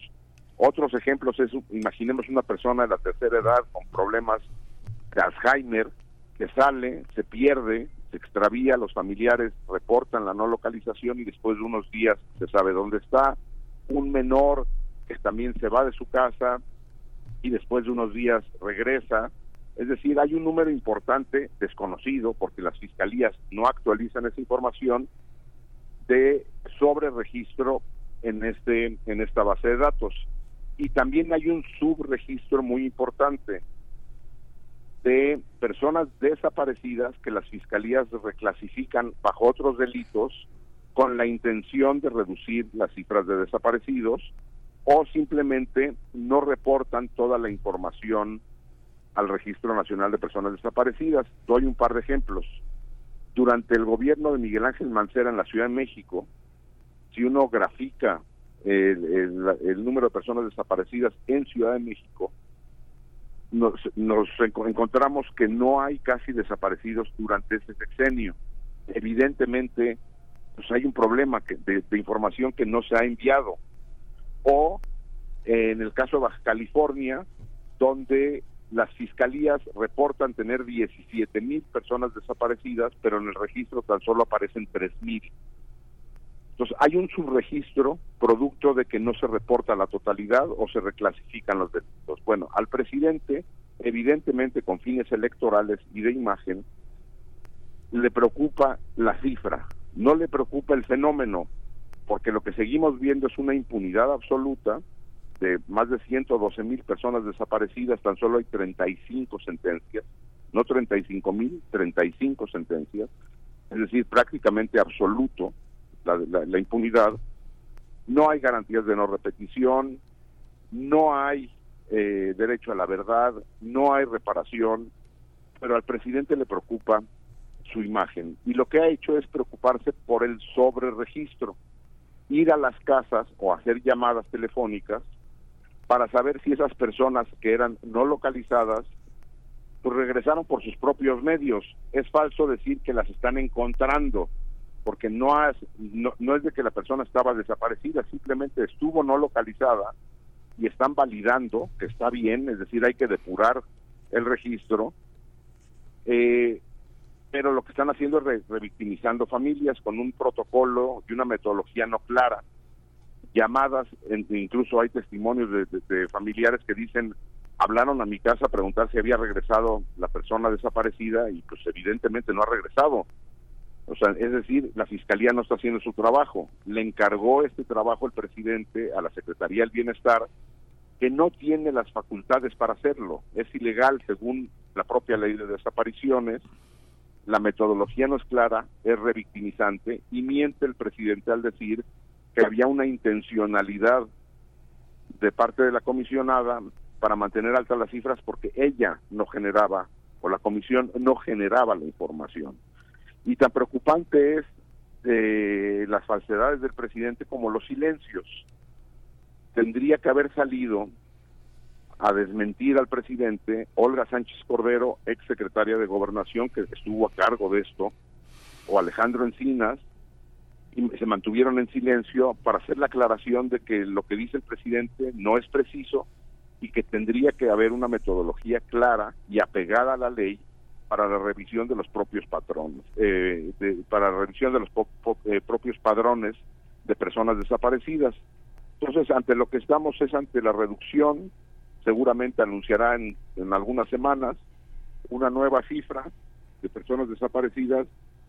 Ojalá lo hagan con la base de datos de personas que fueron dadas de baja de este registro para que los colectivos de víctimas puedan hacer una compulsa para saber si lo que están dando de baja es cierto o no, y dirán que hay una nueva cifra que beneficia políticamente al gobierno, pero que sigue sin resolver el fenómeno.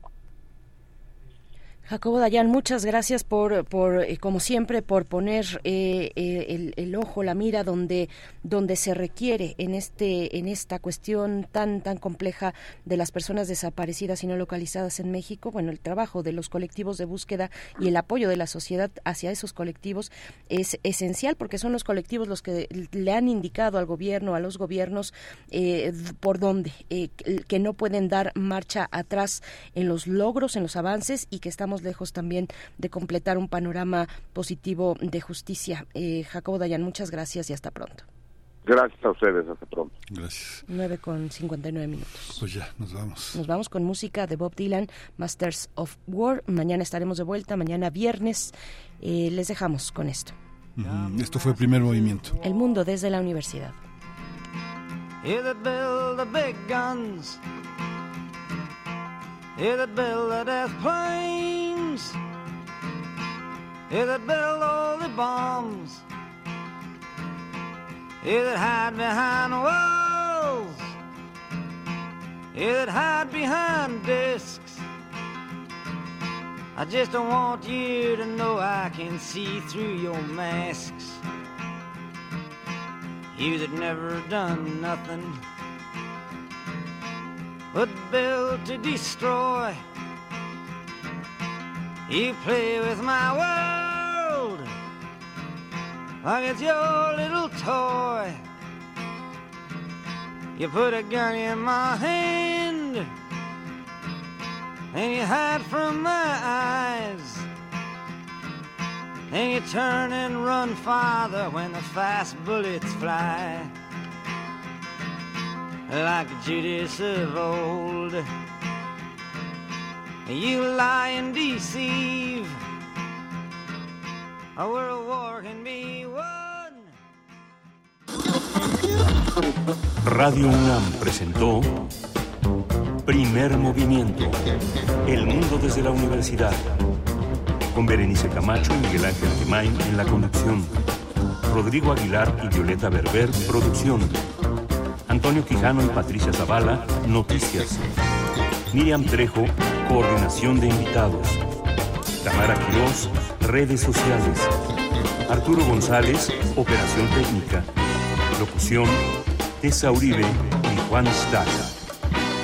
Quédate en sintonía con Radio UNAM. Experiencia Sonora.